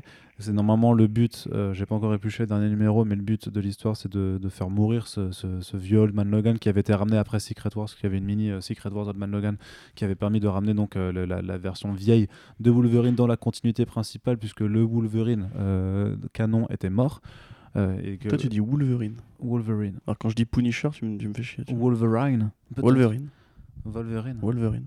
Ah, je sais pas, on s'en- branle. Je peux dire Serval sinon. Ouais, non, bon, pitié. Mais quelle horreur ce truc. Euh, désolé hein, pour les, les- les lecteurs de la génération Strange, je trouve que Serval, c'est. Enfin, je comprends la, la traduction, mais. euh, et je sais qu'il faut de l'inventivité, que c'est un vrai job et que c'est plutôt amusant, mais je trouve ça moche. Il y a un mec Voilà, qui t'a dit ça, c'est ça? Hein? Il y a un mec qui t'a dit que si. Est-ce que tu as rencontré le mec qui a créé Serval, le nom Serval? Non, non, mais j'imagine que le traducteur à l'époque avait sûrement de l'imagination et c'est comme. euh, Mmh. Non, mais moi, moi c'est Comme Malicia, euh, Rogue, Malicia, tu vois, Ouais, par rapport? exemple. ou, euh, ou le fait que Superman s'appelait Yordi, tu vois, dans les premières versions euh, de, de Superman en France. Eh oui, mais ça, c'est parce que tu ne lis pas les interviews d'intérêt qui sont publiées sur Comics Bleu. C'est pas Bah. Bah, C'était Bernard Trout, donc un éditeur qui publiait Superman quand, euh, en- dans les années Ah, mais si, 60. mais en plus je l'avais lu celle-là. Et qui, donc, qui expliquait que quand lui il lisait Superman, c'est-à-dire en 1900, euh, dans les années 40, voilà, quand il Ça avait huit- s'appelait Yordi. Voilà, ça s'appelait Yordi, parce qu'ils avaient changé, ils avaient changé. Yordi, genre avec un J Yordi, Y-O-R-D-I, je crois, il me semble que ça. Relis l'interview. Et pas- Mais il y a une des vraies raisons, parce que c'était par rapport au. euh, au- J'ai pas l'interview en tête, mais il faut, faut la retrouver. Mais sinon, tu as, un t'as un bouquin de Jean-Michel Ferragati qui s'appelle euh, L'évolution des comics, l'âge d'or, en fait, qui retrace vraiment les publications de comics en France. Euh, au cours de- du Golden Age et tout ça, eh bien, c'est un délire. C'est un délire sur les traductions qu'ils faisaient pour adapter les mots en français, sur les découpages de qu'est-ce qu'ils se permettaient de faire, parce qu'il y avait aussi des histoires de Mmh. censure et tout ça. Mais la publication des comics en France, là, des années 40 à 60, c'est un délire. C'est Quoi, le club Dorothée n'a rien inventé. Non, non, mais c'est mais c'est vraiment fascinant, quoi, tu vois. Donc, et voilà, il y a toujours eu des, des adaptations des choses. Donc, voilà, il y a des choses à, à regarder. Wasteland, Avengers. Donc, à Westland, moi, je trouve. Voilà, donc, euh, le Wolverine original est de retour, puisqu'il y a une nouvelle série qui arrive. On vous l'a dit par Ben Percy et euh, Victor Bogdanovich et Adam Kubert. Et donc il faut un peu euh, tuer euh, toutes les autres versions des Wolverine qui étaient en parallèle. Donc on a fait, on a, on a, on a fait euh, en sorte que X23, le- Laura soit de nouveau X23 en fait, et qu'elle n'ait plus le costume de Wolverine. Et on s'occupe aussi a priori de tuer le, Old Man Logan. Donc, je sais pas s'ils l'ont vraiment tué dans, dans la dernière page de la série euh, Dead Man Logan, mais en tout cas ce que je sais c'est qu'à la fin il y y a les prémices de ce, de ce, Avengers of the Western qui sont installés. Et donc voilà, ça permettra de faire de la continuité dans la continuité, puisque l'univers Old Man était quand même développé aussi en parallèle avec les titres Old Hawkeye, Man ouais. Hawkeye et Old Man euh, Quill, Old oui, Man mais Quill. Old Man Quill, je sais pas si c'est la même continuité. Ah ouais, mais, parce que semble maintenant, que c'est très lointain. Mais, Oui, oui, mais mais du coup, oui, enfin bref, et effectivement, du coup, il continue de. de- D'exploiter la chose, quoi. Ouais, ce que j'allais dire, de mettre de l'argent dans cette continuité-là. Euh, à la fois, on peut pas leur jeter la pierre, je veux dire, enfin, DC Comics a quand même annoncé cette année un nouveau euh, relaunch de l'univers DKR. Enfin, relaunch, un nouveau numéro ponctuel. Euh, ça, tu vois, ça me va mieux, genre un numéro ponctuel, pourquoi pas, tu vois. Ouais. Le truc, c'est que à la limite, quand DC Comics fait ça avec DKR, qui est pareil, c'est le futur possible, le plus logique pour un héros populaire de leur catalogue, euh, bah, ils ramènent quand même l'auteur original, ce que, ne, ce que DC ne fait pas. Moi, j'avoue Bah, que. le- Mark Miller, ils, ils peuvent plus le ramener quoi. Ouais, je sais, je sais. Parce qu'il y a les hommes de Netflix qui, qui sont comme ça autour de sa baraque, qui font ah, ah, ah. Ouais, c'est clair. Ouais. Mais, euh, mais pour le coup, et j'ai l'image en tête, c'est très drôle. Mais parce que parce qu'il a une très, une très grande maison, du coup, t'imagines une armée avec le masque de Watchmen. C'est des hommes déguisés en liasses de billets. Ouais. Tu vois, ils Non, moi, je les vois tous déguisés en kick-ass. avec des flingues et tout. Un Big Daddy au milieu qui est le colonel, tu vois. Ouais. Mais euh, du coup, ouais, bref. C'est bien, mais je suis pas un très gros fan d'Ed Brisson, j'avoue. Je... J'y ai cru à un moment donné, Ed Brisson. Et euh, comme tout le monde, je pense. Mais en fait, euh, il a pas non plus. Enfin, c'est un peu comme ça la dynamite, tu vois. C'est un bon gars, mais euh, il- c'est pas lui qui va décrire le chef-d'œuvre de demain. Non, Donc, euh, sans plus, voilà. sans plus. Hein. Une couille, pas deux. C'est Ed Brisson qui a fait des récits un peu sombres, un peu, qui avait des approches un peu, un petit peu sombres. Ouais, il, ouais, mais il avait même fait un le... peu violent, thriller et tout. son cable était pas dégueu, par exemple. C'est pas lui qui avait fait le Moon Knight aussi là Euh, non, ça m'étonne- ça m'étonnerait ça quand même. Mais Moon non, c'était Max. Max euh, Bemis, a Max Bemis, Moon Knight pardon, rien à après, voir, rien à voir.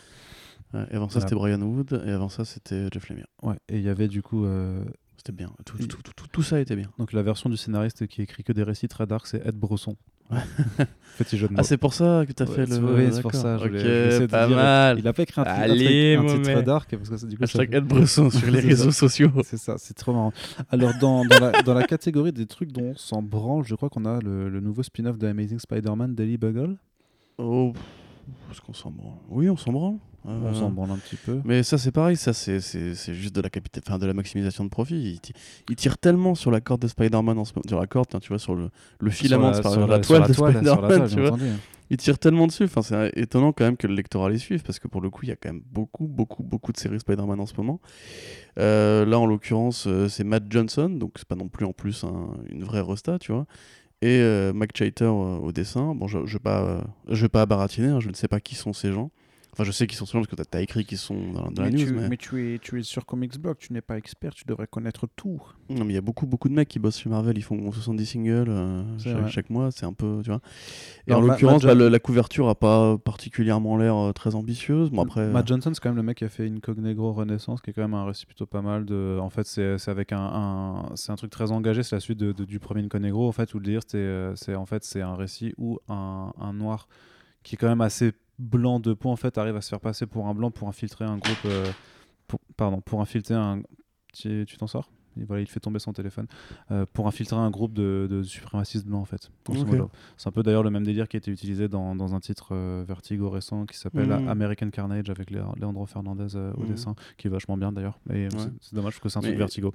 Mais, Mais bref, l'approche là en plus ça a pas l'air inintéressante puisque Bah c'est euh, un petit peu comme ces séries sur, euh, sur comment il s'appelle déjà le pote Daredevil qui est journaliste Ben Urich parce que du coup on va suivre l'éditeur en chef du Bugle après Jonah Jameson qui est donc euh, Robbie Robertson. merci Robbie Robertson parce que j'avoue c'était compliqué à retrouver.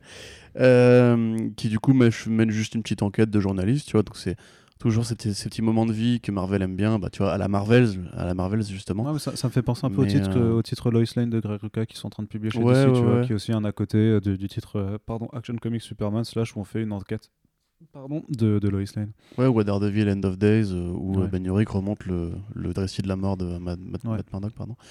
Mais euh, voilà, ne connaissant pas l'équipe, j'ai du mal à m'emballer. Et encore une fois, il y a beaucoup, beaucoup d'araignées qui sortent en ce moment. Là, en Ouais. plus, justement, tu as Wilson Fisk qui vient de greffer au truc. Alors, techniquement, il est rangé dans les vilains du, du tisseur, mais on va, personne n'est dupe, tu vois. Ça fait longtemps qu'ils sont pas croisés tous les deux. Ou alors, quand ils se croisent, c'est jamais aussi bien quand ils croisent Daredevil, faut arrêter de dire des conneries.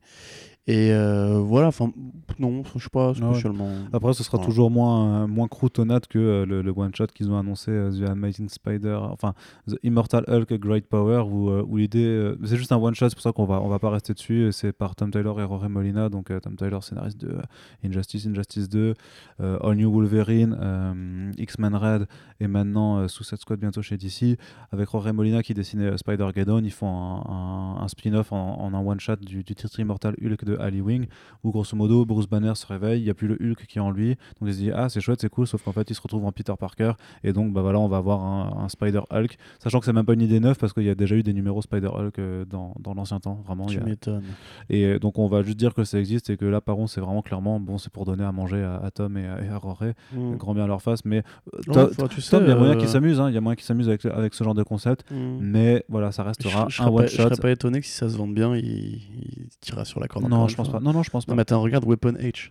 Weapon Edge, c'est Hulk mélangé à Wolverine et ça a duré plein de numéros. Alors, pour le coup, c'est nul. Enfin, Ouais. c'est- c'est nul, c'est nul. C'est genre le concept de base, c'est la fusion de Digimon, tu vois. C'est- qu'il y, a- il y a Hulk Verins aussi après qui est sorti. Ouais, euh, Wolverine, ouais, mais c'est le crossover entre les trois, Wolverine, Mm. Hulk et euh, Weapon Edge. Mais ils adorent genre de conneries, c'est c'est le côté métal, tu vois, c'est le côté genre, euh, Hey, est-ce que- qu'est-ce qui serait bien, ce serait confusion, les super-héros qui existent déjà pour, comme ça, bah, euh, ce serait bien.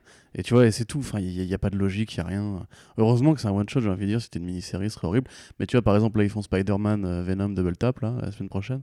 Ouais. C'est Spider-Man et Venom qui ont échangé de leur corps, tu vois. Ça, c'est pareil, le genre idée à la con. Encore, ça peut être marrant, tu Oui, vois. parce mais... que c'est Tamaki qui va le faire, donc ce sera forcément rigolo un peu, quoi. Mais franchement, Donc, enfin, euh, Mar- vois, Mariko Tamaki. Enfin bref, voilà. Donc passons ensuite pour euh, la prochaine annonce, c'est celle d'un crossover entre X-Men et Fantastic Four, euh, qu'on peut coupler avec l'annonce d'un retour de Giant Size X-Men euh, par Jonathan Hickman.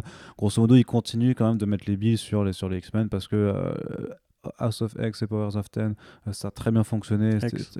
Non, Powers of Ten. Oui, c'est Powers of Ten en fait. Ah bon ça, se dit comme ça. Oui, Ah, le et 10, d'ailleurs, euh, et d'ailleurs, c'est trop marrant parce que du coup, vous verrez que je fais la même réflexion à Christopher dans le, dans le prochain podcast où j'ai dit, ben non, ça se dit Powers of X. Et en fait, on n'était pas d'accord, mais ça se dit Power, apparemment, ça se dit Powers of Ten, notamment parce que dans le dernier numéro, tu t'aperçois que voilà. Donc, c'est trop marrant parce que du coup, ça va faire un Mm. truc trop bizarre. Euh, puisqu'ils vont pas l'écouter dans l'ordre chronologique d'enregistrement. Mais bref, donc ça a terminé Là, il y a la- y a un la- il y a la X-Mark relance de X-Men euh, qui, qui, qui cartonne. Tu as tous les titres de, la, de Down of X.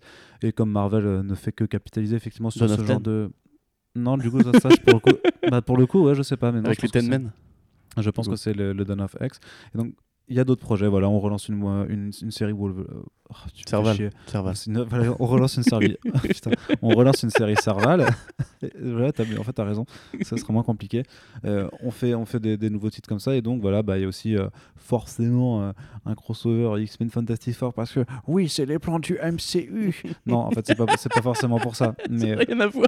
mais non, ça a Ça a rien à voir, à voir. mais, les, gens, les gens sont déjà persuadés. ouais, ils Ah, font ça. maintenant qu'ils pour- ont récupéré les films, ils font des trucs en crossover. ils sont, ils, Et sont, non. Ils sont en train de préparer les films, tu vois. Je fais, ouais, bon, ça, ça, ça va être long quand même de, de faire en, 2010, enfin, en 2020 des comics pour préparer des films qui vont sortir qu'en Qu'est-ce qu'ils en ont à 2024, foutre 25. De préparer les films Fantastic. Four et X-Men. euh, ouais, c'est ça.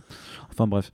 Et, et donc, voilà, et euh, Giant Size X-Men aussi, gros titre parce que Jonathan Ouais. Hickman Mais continue d'être que- important, quoi. Parce que le concept est cool aussi. Euh, Bon, le crossover, ce serait vous spoiler, le- j'imagine, House of X et Powers of X, mais. euh, euh, Ouais, bah, non, on va coup, pas le c'est faire, ouais, on va ouais. pas le faire. Mais grosso modo, Franklin Richards, euh, voilà, vous verrez. Euh, mais du coup, ouais, le concept de Giant Size X-Men, donc qui est le fameux numéro en fait publié en 75, euh, dont l'équipe créative peut pas me revenir, c'était Len Vine au scénario, je sais plus qui était au dessin. C'était en fait une époque où justement il n'y avait pas eu de comics X-Men publiés pendant presque 5 ans, où en fait euh, Marvel faisait que des reprints parce que la licence était tombée un peu en désuétude. Et c'est en fait pendant cet, euh, cet appel d'air là qu'ont été créés plein de nouveaux X-Men, dont Wolverine qui est apparu dans les pages de Hulk. Tu veux dire Sarval Oui, Serval. Serval, effectivement. Euh, et que là, du coup, ils se sont dit, euh, ils se sont dit que ce serait le moment de relancer les X-Men. Donc, ils ont fait ce numéro spécial qui était juste un one-shot, dans lequel, euh, bon, qui était surnommé Second Genesis, puisque c'était la seconde génération de X-Men. J'ai appris tout ça en lisant X-Men Grand Design de Ed Piscor, parce que je connais pas du tout l'histoire des X-Men, et c'était fascinant. Et je vous conseille de l'acheter si c'est pas encore fait. Et euh, du coup, bah, pour le enfin, ils vont rendre hommage au fait que déjà actuellement là, ce serait une sorte de troisième jeunesse, puisque c'est vraiment un, un relaunch massif de toute la philosophie X-Men au moment, à un moment T, ou à un moment, ou un moment. X, excellent.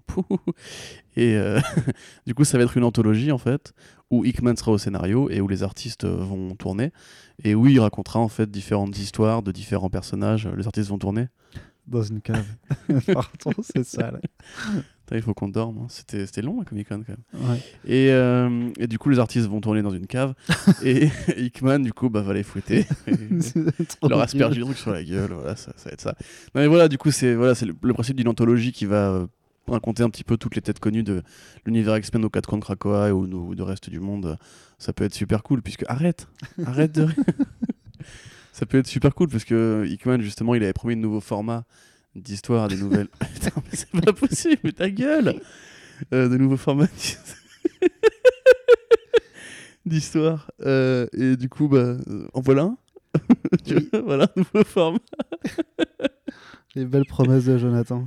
Ah, le petit Johnny. Euh, Ah, ça. il régale. Hein. Il les attaque comme ça, il les appâte, il fait viens, viens, descends les escaliers, tu vais, Dans ma faire, cave, petit. je vais te faire un nouveau format J'ai des bonbons, j'ai des séries, j'ai des one-shots, C'est ça, J'ai des one-shots qui vont se vendre beaucoup, tu vas avoir plein de royalties. j'ai des royalties. Mmh. C'est ça. Tiens, j'ai des royalties, petit, monte dans la camionnette. Allez, allez, on arrête de digresser oui, pardon. et on continue avec la suite des projets du coup? Oh là là Moi, un autre truc que je voulais lister, alors bon, il y a l'anthologie Marvel chapeautée par Alex Ross. Euh, pareil, même concept, euh, pas de personnage particulier, juste différentes histoires aux quatre coins de l'univers Marvel. Sauf que là, pour le coup, Alex Ross ne dessine pas, évidemment, parce que ce serait quand même le fatiguer. Il n'a pas envie de se fatiguer, il n'a pas envie de, de travailler. Il a juste Ouais, envie de mettre son nom sur la couverture et de dire j'ai choisi lui, lui et lui, et c'est eux qui font le dessin à ma place. Il fait des belles couvertures quand même. Oui, non, mais d'accord, mais putain de merde. Sur Enfin, Immortal il pourrait il dessiner un peu quand même. Il, il a fait Marvel récemment, il, est- il sait encore tenir un pinceau, tu vois. Bien sûr, Enfin, mais oui, ouf, le truc c'est qu'en fait, peut-être qu'il dessine quelque chose, mais le truc c'est qu'avec son rythme et tout ça, faudrait qu'il y passe plusieurs années avant de pouvoir, avant que Marvel puisse commencer à annoncer la chose en fait. Mm, mm, tu peux comme. Grant- comme Grant Morrison et Dave McKean pour euh, Arkham Asylum 2 pour le coup. Ah, le fameux, Voilà, ouais, 4 ans. qui n'arrivera jamais. Mais euh, non, moi je pense qu'il arrivera quand même.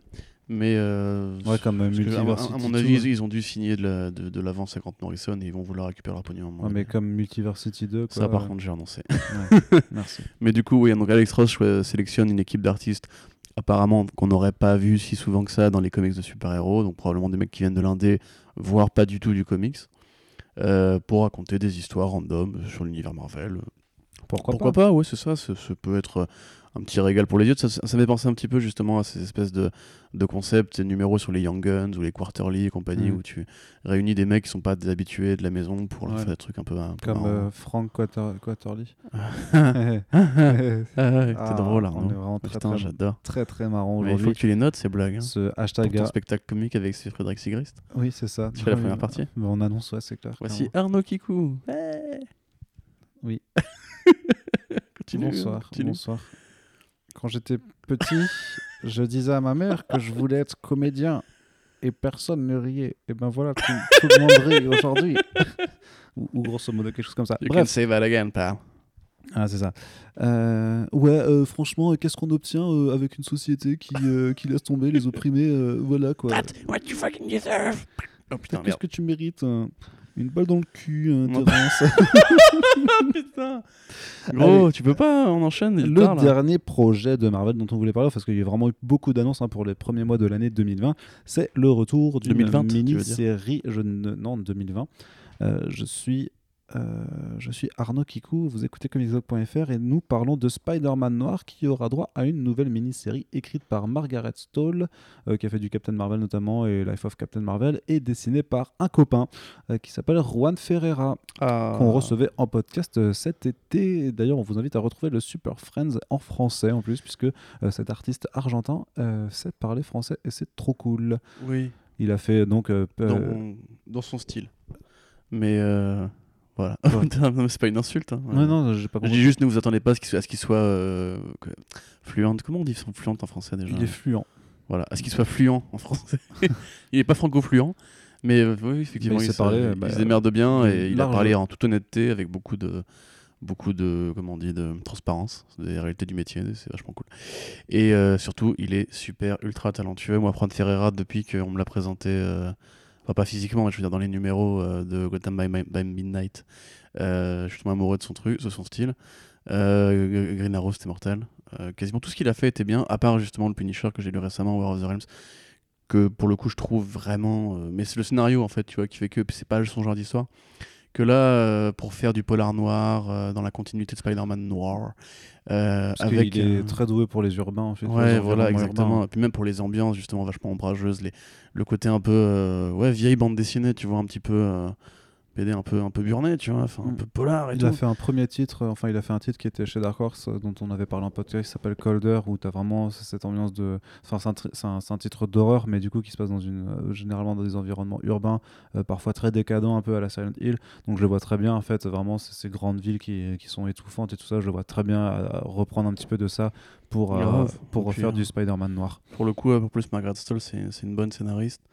Donc, euh, franchement, c'est pour le coup, on parlait tout à l'heure du fait de tirer sur la corde, de se faire la toile de Spider-Man. Euh, moi, c'est ce genre de projet-là que j'attends, tu vois. C'est plus ce genre justement d'explorer des personnages qui existent déjà, parce que Spider-Man Noir, on l'a- beaucoup vu dans les crossovers, mais il a pas eu non plus 40 volumes à, son à son nom, tu vois. Non. Et euh, je pense qu'il y a vraiment matière à en faire, à en, faire un, un truc assez important, et j'espère que ce sera le cas avec, avec ce bouquin. Ok, du coup, euh, je, voulais faire une, partie sur les plans 2020 des éditeurs, mais ça risque d'être un peu trop long. Donc euh, je te propose qu'on switch directement à la partie télévision, sachant que pour les plans en question, c'est des annonces de, VF hein, qu'on a eu droit euh, pendant la Comic Con. Je pense qu'on pourra y revenir détail par détail quand en fait elles reviendront, puisque là on a grosso modo des plans de publication pour justement pour, pour la relance des mutants en softcover. Il y a d'autres bouquins en hardcover qui ont été annoncés par Panini, par Panini pardon, Mimi. Et dont je vous reparlerai très, très bientôt parce que j'ai pas encore eu le temps de faire les articles. Une nouvelle collection euh, Urban, enfin DC Confidential qui arrive chez Urban Comics qui permettra de mettre en avant euh, des titres justement euh, confidentiels dans le sens où ils s'intéressent vraiment, enfin ils visent plutôt un lectorat déjà très, très connaisseur de l'univers DC et qui s'y intéresse vraiment. Il y aura notamment The Great Darkness Saga de la Légion des super-héros, tu vois, qui est mortel. C'est un truc de Paul Levitz et Keith Giffen qui est vraiment super chouette. Mais effectivement, c'est pas par ça que tu vas commencer tes lectures d'ici en général. Tu vois, tu auras aussi le, le, le Longbow Hunters de Mike Grell sur Green Arrow, Ah, chef-d'œuvre. qui est un chef, voilà, qui est un, qui est un chef-d'œuvre. Ouais. J'avoue euh. qu'il a, il a dit ça, quoi. Donc voilà, Ah, j'adore. J'ai comme ça- j'ai commencé Green Arrow avec, avec et- ce et ça commence, du coup, ça commence en, fait, en début d'année prochaine avec le euh, Batman Huntress Cry for Blood de, bah, de Brubaker ou de Greg Rucka De Greg. Rucka, je crois. Hmm, bonne question. Voilà. Ça, j'ai pas lu par contre. Eh bah, ce sera à lire du coup. Ce Bah, sera, sera retrouvé. Donc voilà, Une c'est review. Une, une petite collection qui s'annonce sympa. Puis on a effectivement, on dit aussi que iComics avait dévoilé ses plans également. Donc avec du Rick and Morty et du Tortue Ninja qui se poursuit euh, pour les titres de licence et avec des nouveaux titres en indé, notamment euh, The Savage Shores euh, qui montre en fait que l'éditeur du coup fait des partenariats maintenant avec autre chose qu'Image Comics, mais aussi avec, euh, en tout cas pour l'indé hein, bien entendu, mais avec Vault Comics qui est vraiment un petit éditeur qui propose aussi des titres qu'on voit très peu arriver en France. Et en fait, on a un peu checké les pages de The Savage Shores qui est un peu un récit. Ça de- très franco-belge. voilà, c'est c'est c'est beau, du coup, c'est déjà juste c'est beau, mais en plus c'est vrai que le style de dessin, ouais, ça ça n'a rien à voir avec ce Mm. qu'on peut voir dans, dans le comics, donc on sera assez curieux de voir ça. Ils ont effectivement aussi annoncé déjà leur participation à FCBD avec le Invin- Invincible Kingdom de J. Willow Wilson, donc la co-créatrice de, Miss Marvel, et avec euh, Christian Ward au dessin, donc c'est un titre de SF un peu, un peu psychédélique, et un peu... Enfin bref, c'est ultra beau, et donc on aura hâte euh, de vous en reparler là. Et effectivement, il y avait une petite mention, c'est le fait qu'il va y avoir des projets en crowdfunding pour euh, les Tortues Ninja, puisque voilà, mal- malgré ce que l'on peut penser et malgré le statut de licence, euh, c'est pas non plus euh, le truc qui se vend le plus en France. Et donc euh, là, c'est vraiment. Je pense que c'est pas une envie de tirer sur la corde, mais juste de dire que vraiment de mobiliser en fait vraiment ceux qui achètent de toute façon la série, régulière euh, qui continuera d'avoir deux à trois tomes par an. Euh, c'est vraiment mobiliser cette partie du lectorat en leur disant bon bah est-ce que vous voulez euh, les micro-séries euh, dans, dans, dans, dans un ouvrage relié et dédié à ça, bah, on vous le propose. Il, reste, euh, c'est que à vous de soutenir. Pareil, si vous voulez euh, une édition noir et blanc euh, de, de Matteo Santolecu sur Cityfall, bah voilà, pareil, on va proposer de faire ça. Euh, comme dit, ça reste un, pari pour l'éditeur qui devra ensuite produire la chose. Mais euh, voilà, si la communauté euh, Tortue Ninja française elle est au rendez-vous, je pense que ça ne devrait pas poser de problème. Personne n'oblige à l'achat. Et on vous rappelle que ben voilà que iComics euh, sur le marché français c'est 2,4%.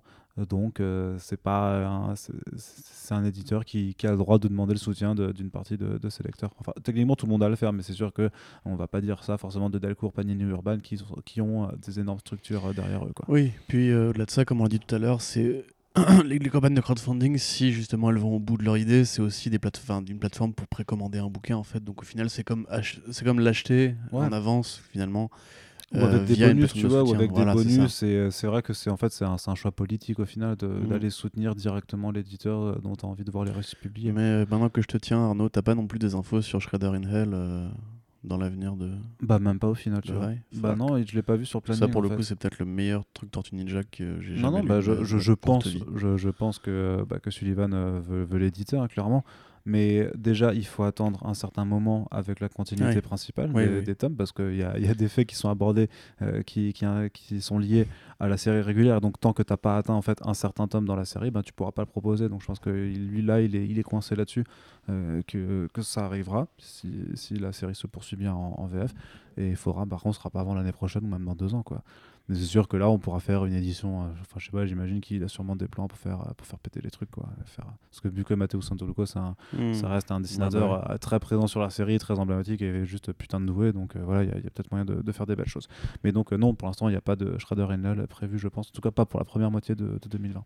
Mais un truc Ça, aussi, euh, puisqu'on n'a pas forcément fait le discours Enfin, on l'a un peu fait remarque sociale du euh, acheter, etc. C'est important.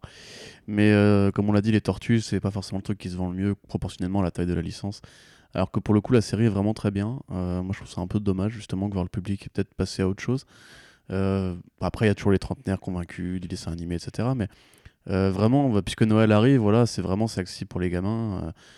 Enfin, c'est pas non plus de la lecture pour les tout petits, hein, évidemment, mais euh, franchement, si vous voulez essayer de convertir euh, un petit frère ou un petit neveu ou un cousin ou quoi, moi je dis, franchement, ça, ça peut être intéressant parce que c'est pas. Disons, après le tome 10, on va dire, c'est compliqué pour une, une licence pareille de pas évoluer avec de bonnes ventes, en fait. Ouais. Donc euh, voilà. D'où le crowdfunding aussi, je trouve. je Ouais, pense, surtout que c'est dur à dur avec le- tu sais, l'attrition naturelle que tu as pour euh, chaque Bah oui, tome euh, successif. euh, le truc, c'est que techniquement, euh, s'ils font pas de relaunch. euh. Et puis même, quand tu sais qu'il y a 10 aller tomes, devoir, est-ce que, tu- est-ce que tu te lances dedans, tu vois parce que, Ouais, mais parce qu'en en VO, je sais plus à, au- à quel TPB ils en sont, mais ils vont devoir faire une Ah non, série en, ceux-là, ils, font, ils font le numéro 100 en VO bientôt, là. Donc, Ouais. Et encore, il y a eu un milliard de, de spin-off. hein, c'est... Mais bref, on en reparlera un jour peut-être. Effectivement, puisque là, on abandonne la partie comics. voilà. Ah oui. Ah bah oui. Ah, puisque, puisque on va parler un petit peu de séries télé. On pourrait faire un lorecast sur les Tortues Ninja un jour. Je serais chaud. juste un podcast sur les Tortues Ninja en fait.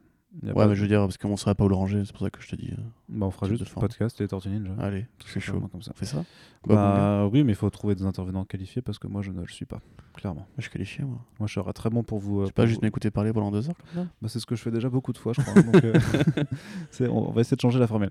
En tout cas, euh, Jeff Lubb va quitter Marvel Television. Euh, une annonce qui fait suite euh, à la. Pardon.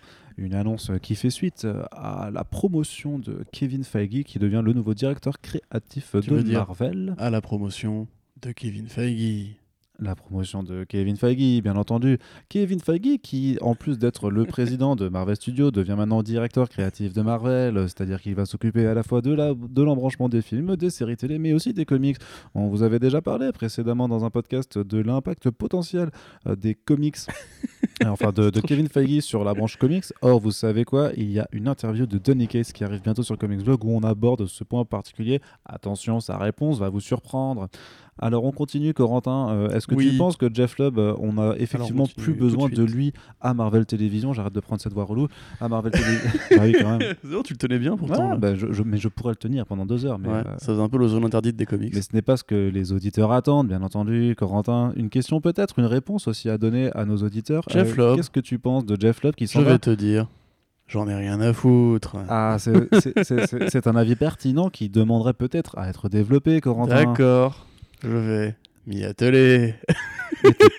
Alors, par, par contre, autant tu peux prendre la voix relou, autant tu peux avoir un peu plus de rythme quand même, parce que sinon. Tu sais, c'est dans les reportages, ils font toujours des petites pauses, genre euh, Ah, parce matin, est. les prostituées sont arrivées à 9h du matin. Non, ils font, non, ils font Mais pas si comme de ça. ouf, mec, tu regardes jamais euh, France 2, France 3, toi plus- Bah, bah, je, t'as plus regarde, la télé, en fait. je regarde pas la télé, moi. Moi, quand je vais chez mes parents, tout le temps, on tombe sur les reportages de- du JT de midi.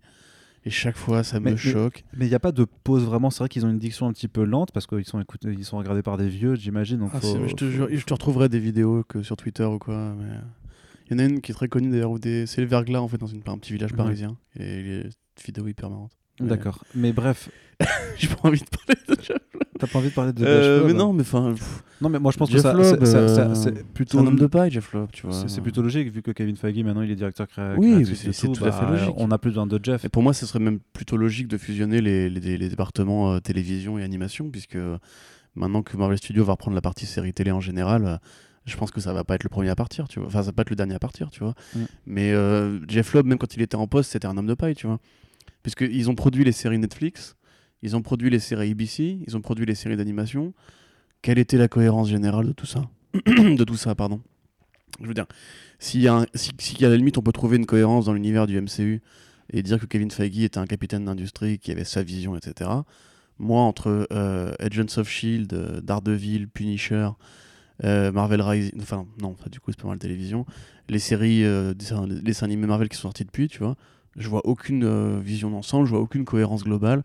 Pour moi, Jeff Lubb, il recevait un appel de tel président qui était au-dessus de lui, qui lui disait tu fais ça maintenant, ou des éditeurs qui disaient on a, on a ça à vendre maintenant, et puis voilà, tu vois. Euh, Jeff Loeb, c'est un très bon auteur. Parce que c'est bien, bien le Jeff Loeb euh, auteur dont on parle, hein. c'est le mec qui a fait euh, de très bons comics Batman et Spider-Man et compagnie. Enfin, un bon comics Spider-Man. Mais du coup, non, enfin, moi, il, il manquera pas, tu vois. Et c'est plutôt logique maintenant qu'il y a Feige à la place. Donc, j'ai envie de dire, Je m'en bats les couilles. Très bien, très bien. Non, mais moi, c'est vrai que c'était. Arnaud euh, lisait son téléphone, là, en fait. hein. Non, non, non, non. pas du tout. Si, si, je découte complètement. Mais ce que, ce que je veux dire, c'est que c'était pas une. euh, comment dire Ce n'est pas un peu une surprise, en fait, att- attendu tel que Kevin Feige maintenant soit en contrôle de Mais oui. tout, que de dire que Jeff Love, oui, effectivement, allait plus rester. Et le truc, c'est que ça faisait suite à, à des rapports qui disaient que, justement, avec euh, les séries Disney, que Marvel euh, Télévision allait plutôt se concentrer sur les séries d'animation pour adultes, parce qu'il y a aussi une branche euh, dédiée à l'animation C'est ce que- jeunesse. c'est ce que je viens de dire, il devrait les fusionner directement, en fait. Ouais, enfin, pas, pas, pas plus qu'une fusion, mais juste une, une réorientation euh, générale des, des projets. En fait. Mais si en fait justement le streaming, parce que là en fait, tous les débats qui ont lieu actuellement avec HBO Max, Disney Plus qui arrive, euh, le Mandalorian et compagnie, c'est qu'en fait, euh, tu vois, il y a plein de gens qui se demandent pourquoi je vais rester abonné à Adult Swim le jour où il y aura HBO Max en France, tu vois. Et on pourrait même se poser la question si Marvel aurait pas intérêt, enfin Disney et Marvel auraient pas intérêt à créer un, un pôle qui serait Marvel Streaming et qui engloberait Marvel Télévision et Marvel Studios. Et Marvel, euh, oui, enfin Marvel Studios et Marvel euh, Animation. Puisque là, actuellement, Marvel Télévision, euh, je veux dire, à part justement les cartoons Offenders, ils ont plus rien à bouffer, tu vois. Parce que si Marvel Studios, et a priori c'est le cas, va vraiment avoir la main sur toutes les séries Marvel à part Elstrom, euh, tu vois, enfin, j'ai envie de dire, ça fait beaucoup de gens à payer pour pas grand chose, quoi. Ouais, puis même Maelstrom, franchement, ça va faire une saison, puis ça va partir très Mm. très vite, très très loin de pas là où c'est c'est pas venu. annulé après le pilote. hein. Oui, c'est. Ah, je crois qu'ils ont. Je me rappelle plus s'ils Ils ont, commandé une pilote, déjà saison. Non, non, ils, ils avancent clairement parce qu'ils ont fait le casting, mais je me rappelle pas si. euh, c'est effectivement, il y a moyen qu'ils ne passent pas l'étape du pilote. Je, je crois pas que la première saison était que. Je crois pas qu'il y a eu un season order, comme on, comme on dit Mm. euh, dans la langue de, de, de Kanye West.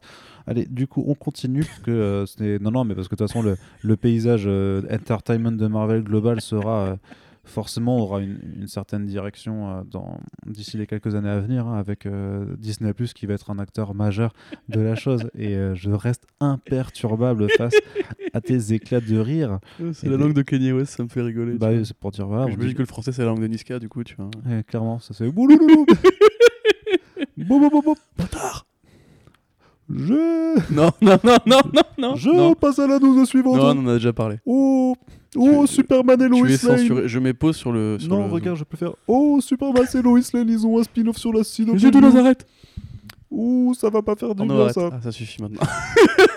alors est-ce qu'on a envie de voir Tu es malade. A Soigne-toi. envie- Est-ce qu'on a envie de voir euh, Agar Jegonet, euh, Superman et Lois Lane? Est-ce qu'on a envie d'avoir un spin-off euh, avec Tyler Herschlin Euh, Est-ce qu'on en... a envie Est-ce qu'on en a envie? Regarde-toi dans la non, glace le non, matin et dis Non. Hey do, do- Je te regarde, tu fais Hey, do, do you want a, a Superman spin-off on the CW next year? Et tu fais Hey How about no? How about No, not at all. Voilà, Euh, T'as passé trop de temps avec des anglais, toi, récemment. hein. Hein? T'as passé trop de temps avec des auteurs anglophones, toi. hein. Est, tu, tu c'est- deviens fou. C'est ça, c'est ça. Non, mais en vrai. Donc, non. Non. c'est ma réponse. non, mais c'est après, Euh, après, techniquement, en termes de charisme, enfin en termes de de, de, Oh de- alors attention à ce que Non. tu vas dire. de caractérisation. Par rapport à Tom Welling, franchement, il y a une vraie montée euh, en progression quand non, même. mais je veux dire que par rapport à en termes de caractérisation, Ouais.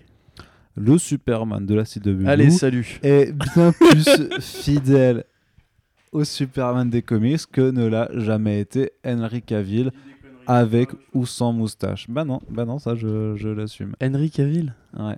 Tu viens de dire que Taylor Hutchin était plus charismatique que Henry Cavill? Non, heureusement que tu ne m'as pas écouté. J'ai dit qu'en termes de caractérisation, le Superman de Tyler Hoechlin est bien plus proche des comics que celui, que celui d'Henry Cavill. Mais big deal Qu'est-ce qu'on en a à foutre? Et C'est nul, c'est nul. Bah, c'est un tout. avantage, mais non, bah, ça, ça peut pas être nul si c'est plus fidèle non plus.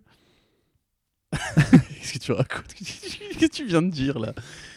À quoi tu à quoi t'en es réduit pour créer des débat autour d'une news, Arnaud Non, on est. Je suis polémiste. Je suis le. Ça, Eric Zemmour, euh, je suis sans le secours. Voilà, je suis le. Écoute, je vais être très honnête. non, non, non, non, non, parce qu'on a dit en début de podcast que tu n'insulteras C'est vrai, un personne. podcast sucré. je vais être très honnête, je suis ravi si des gens sont contents. Ce n'est pas mon cas. non, en plus, il y a, il y a un petit twist. Euh, on, peut, on peut parler du, du plot du coup ou Oui, oui, bien du sûr. pitch Du pitch, euh, pitch. qui est plutôt, euh, plutôt pas à la framboise. Oui, là, hein. non, là c'est. Et d'ailleurs, on remercie les deux fidèles auditeurs qui nous ont ramené des pitchs pendant le Oui, week-end c'est vrai. de la Comic Con Tu Paris. pris en photo Ça pour, nous a euh, fait plaisir. Non, c'est vrai, j'ai pas pensé. Ah. J'avais trop faim, je les ai mangés. T'as même pas fait de thread de tes photos Comic Con, bâtard? Bah non, j'en ai pas pris, j'avais pas le temps. Ah ouais? Non. Moi, j'ai pris toutes les fois où on était photographiés pendant les confs pour les souvenirs, mais à part ça, parce que je suis un gros égocentrique. Ah ouais, tu montreras alors, moi j'ai pas vu. Ouais, c'est pas en très bonne qualité, mais il y en a une où t'es bien parce que tu parles à Quapel et tu souris. Et là, Ah oh. tu es beau. Nice. Euh, du coup, bon, donc le pitch euh, est légèrement euh, spoiler, puisque C'est un pitch au spoiler. en fait, il va- ce qui va se passer, c'est que dans Crisis, j'en j'en parle du coup. ou- Alors attends, on va faire un petit jingle spoiler. Je, je vais essayer de, de dire ça en. Attends, je vais regarder, le- voilà, je vais regarder le, le temps qui passe. Voilà. Dans deux minutes, on aura fini d'en parler. Ouais, mais spo, po, po, spo, spo, spoiler. Voilà, Voilà. Alors, je viens de perdre 10 secondes là, du coup, merci. Euh, donc, en gros, oui, euh, façon, euh, façon convergence, en fait, ils vont introduire le bébé de Lois et Clark Non, via- Ils vont faire John Kent, c'est fou. Via euh, le crossover Crisis qui sort, euh, qui sort là, là, qui est sorti, non? Qui sort? Non, mais c'est en décembre. En décembre, voilà, qui va sortir en décembre, mais qui je m'en fous. Enfin, comment tu veux que je sois au courant de ça? Euh, Et du coup, effectivement, c'est une sorte de, de petit hommage à la fin de Lois et Clark, la série télévisée avec le président de la NRA et Terry Hatcher, puisque justement, ça finissait par euh, le fait qu'ils n'arrivaient pas à avoir d'enfants. Mm. Et puis sur le pas de leur porte, on trouvait un, ils trouvaient un bébé. C'était le cliff de fin en fait de la série. Du coup, là, t'imagines que dans leur fameuse obsession de, des séries précédentes, hein, qui, ont, qui nous ont bien rabâché euh, pour Crisis en ramenant tout le monde, euh, ils ont été à Pôle emploi, ils ont dit qui a faim, tu vois? Et ils ont ramené tout le monde. Et du coup, euh, sauf Dean Kane, puisqu'il est déjà là en fait. Parce que voilà, tu peux présider la NRA et travailler avec des séries LGBT friendly, de, y a pas de souci, tout va bien. Euh, Enfin, en tout cas pour lui et pour eux, tout va bien. Donc du coup, bah voilà, ça va être l'intrigue principale. Donc c'est toujours cette espèce de côté un peu métamarrant, euh, hommage à l'histoire et tout. euh, pourquoi pas. En l'occurrence, pour l'instant, il y a juste un pilote de commandé. C'est pour ça que j'avais écrit ponctuel, parce que c'est pas encore une saison comment, une season order, comme tu dis. Du coup, comment dire Est-ce que ça m'intéresse? Non. Est-ce que ça va faire de l'audience? Certainement. Est-ce que euh, la CW a besoin de renouveler son catalogue maintenant que ces séries prennent la poussière? Oui. Est-ce que euh, ça va être bien? Non. Et euh, ça fait presque deux minutes. Arnaud, tu, tu as 5 secondes pour un commentaire? Un commentaire. Eh ben voilà, Bah, c'est parfait. Ce Eh ben, c'est parfait. Voilà. Et vous revoilà, vous revoilà, vous qui nous écoutiez plus. Et ben, j'espère que vous avez euh, profité de ces deux minutes pour réfléchir à la vie. Ou Pour aller aux toilettes. On peut enchaîner du coup. Oui, on peut enchaîner avec euh, une autre offre. Voilà, on continue avec les annonces de séries euh, télévisées d'ici Comics. euh, puisque euh, Ouloulou, HBO Max a dévoilé, euh, a fait des petites annonces. euh, Que des bonnes nouvelles. Voilà, avec que des bonnes séries qui arrivent. Alors, on va essayer de pas rigoler. hein. Ouais, c'est Voilà. mort, voilà, ça y est. c'est, c'est... Alors, c'est HBO Max. Il faut, faut se rappeler que c'est HBO Max, donc c'est notre plateforme. C'est après, ce sera des autres budgets aussi. Donc Enfin, euh, voilà. HBO Il que le pas. nom, hein, quand même.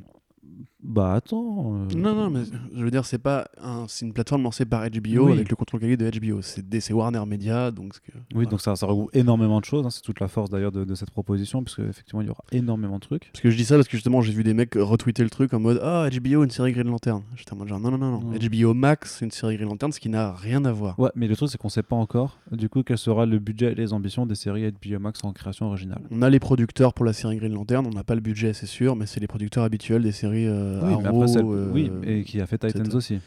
Donc ce sera a priori peut-être. ça plus- demande plus de pognon quand même, euh, les Green Lantern. Oui, mais je veux dire en termes de, tonali- de tonalité, tu vois ce que je veux dire. Ah oui, oui, bien sûr. Non, mais ça, si- c'est ça, moi, justement, c'est ce que j'ai dit dans la, ce que j'ai dit dans la news, c'est que j'ai bien aimé Doom Patrol. euh, je suis pas à chier sur tout ce qu'ils font. J'aime bien Riverdale aussi, euh, pour des raisons tout autres que la qualité de la série. Ou plutôt l'inverse, justement. J'aime bien parce que la, la série n'a pas de qualité. Euh, si, c'est bien éclairé. Mais le fait est que faire une série Green Lantern, Donc voilà, c'est Greg, Ber- Greg Beller. oui, voilà, Greg oui, c'est Berlanti, Berlanti hein. Productions et Greg Berlanti, donc l'un des scénaristes du film euh, Green Lantern de Martin Campbell, enfin de Martin Campbell, faut le dire vite, de Warner Bros, qui a filé un chèque à Martin Campbell pour venir à la tournée promo et dire oui, j'ai bien aimé faire ce film. Et euh, voilà. Euh, D'ailleurs, je crois qu'à l'époque, Geoff Jones avait dit franchement, il est pas si mal ce film, les gars, vous êtes un peu dur quand même. Ce qui prouvait en fait déjà que le mec était déjà parti et qu'on on le savait pas encore, c'est tout. Euh, voilà, donc Greg Berlanti qui a développé le Arrowverse avec ses deux potes Guggenheim et Kreisberg, qui du coup, a Kreisberg priori, ne hein. sont pas en fait, oui, voilà, ils ne sont pas aux commandes de Green Lantern. Euh, et... Non, mais Kre- Kreisberg, il s'est fait virer, hein, je te rappelle. Ah ouais? Bah, Pour euh, harcèlement ou je sais pas quoi Bah oui, c'est ça, il s'est Ah ouais? hein. Ouais, voilà, tu vois. Et vous le défendiez à l'époque. mais euh, pas toi, hein, mais des gens qui l'ont défendu. Euh, voilà, donc en résumé, j'ai envie de dire, c'est logique, puisque Warner Bros. fait de l'argent avec les séries DC, c'est leur interlocuteur principal, et comme pour Disney avec Marvel Studios, il est plus intéressant pour eux d'avoir juste une boîte qui gère tout. Donc en fait, Greg Berlanti est devenu entre guillemets le Marvel Télévision de, euh, Warner Bros. Tu vois, c'est vraiment ça. hein. Euh, et sur différentes plateformes, puisque tu as le DC Universe et tu as la, la CW. Et la seule série qui n'était pas Berlanti Production de DC Universe, qui était donc euh, Swamp Thing, ils l'ont annulé. Donc en fait, maintenant, le mec a vraiment la main sur toutes les séries DC Comics. Est-ce que ça s'appelle le Jeff Lubb de DC Bah ouais, sauf que Jeff Lubb, il était en contrat directement. Enfin, c'était un employé, tu vois, que là, pour le coup, c'est un producteur, un freelance à qui ils font appel régulièrement. Alors c'est assez intéressant parce que tu dis que le mec a vraiment réussi à se placer, quoi. C'est euh, bravo, Greg. Et bravo en plus de que tout, tout le monde ait apparemment oublié que tu avais fini le film de, de merde avec Ryan Reynolds, parce que vraiment, euh, c'est quand, même- c'est quand même un échec commercial cuisant ce film. C'est bizarre qu'ils aient voulu leur mettre de la thune, enfin, de renvoyer la thune au mec qui leur a fait faire, faire, fait ça, tu vois. Je sais pas, peut-être il, que est pas peut-être- seul, il est pas seul mais voilà, responsable. hein. Peut-être qu'il a pu dire non, c'est pas moi, c'était les autres. euh, moi, j'étais euh, assis sur le banc et ils faisaient les cons. Voilà, tu vois. Bon. Euh, maintenant, moi, vraiment, je suis désolé, mais je suis obligé de me poser la question. Faire une série Green Lantern, mais il faut, il faut allonger du bif, mais de ouf. Parce que ça va être que des plans avec des mecs avec un halo vert autour d'eux dans l'espace, qui font des créations avec leur imagination, qui vont tout être des hologrammes verts pour tabasser des aliens, des vaisseaux, des voyages galactiques incroyables, les, les gardiens d'Oa. Enfin, c'est quand même. Ça, demande limite plus de fric que le Mandalorian, tu vois. Où tu peux quand même faire du décor réel. euh, ça reste des vaisseaux relativement. Enfin, c'est des studios, tu vois. En plus, on connaît. ILM, ils savent faire ça depuis, depuis 40 balais. En l'occurrence, euh, Green Lantern, c'est limite, ça n'a même jamais été fait au cinéma, en fait. Puisque quand tu vois justement les, quelques exemples qu'on a, c'est en fait c'est Superman dans l'espace. C'est-à-dire qu'on voit un homme seul dans l'espace qui flotte et qui, qui, se bagarre dans l'espace, c'est les films Superman. Mais euh, genre de l'action bien rendue, je vais, aller, je vais aller plus loin, en zéro gravité. Euh, après Gravity, justement, euh, et après tout, tout ce qu'on a vu de Rick Berlanti esthétiquement sur la CW DC Universe, j'ai vraiment. J'essaie d'être sucré là. hein. Mm. J'ai vraiment justement du mal à y croire. Pour moi, ce serait un truc, il faudrait genre 20 millions par épisode. Tu veux, ouais. tu veux m'interrompre peut-être Non, non, je, je me dis, je- je me dis qu'ils vont trouver euh, une forme de passe-passe en, en- en multipliant beaucoup euh, les scènes civiles de, de Hal Jordan ou, ou de l'autre, quel que soit le Green Lantern choisi, mais j'imagine que ce sera Hal Jordan, que ce ne sera pas John Stewart, Kyle Reiner ou. euh, euh, comment il s'appelle l'autre Euh, base, base, euh, Le Baz roux. Luhrmann, j'allais dire. Le roux. Ah oui, merde. ah, C'est fou d'avoir ce genre de trou de mémoire. il y a trop, il y a trop de Green Lantern en fait.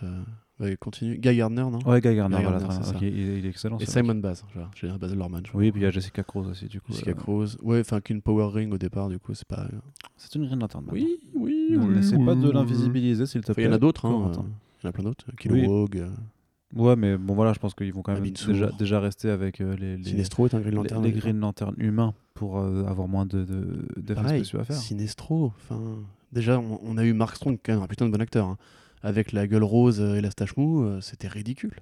Ouais. Alors imagine avec le budget de Prod, tu vois. Parce que justement, ça va être euh, se concentrer sur la vie civile euh, d'un Green Lantern qui va protéger Seattle, du coup, tu vois, qui va rester bien, bien, bien euh, là, euh, tranquillement sur sa ville, avec un Freak of the Week qui non, sera. pitié. Mais si, Non, ils non, si, non. Non, non, mais je Ah te jure que techniquement, s'ils sont bas de budget, ils peuvent faire la même chose qu'avec Supergirl et rester cantonné dans une ville avec un, du Freak of the C'est Week. pas pareil. C'est pas Et pareil. faire des triangles amoureux avec, avec Al Jordan qui sera amoureuse de Carol Oui, Ferris. et Carol puis Ferris, voilà. c'est euh, probablement euh, Guy Gardner, tu vois, typiquement. Voilà, tu vois, ils, ils feront des triangles amoureux.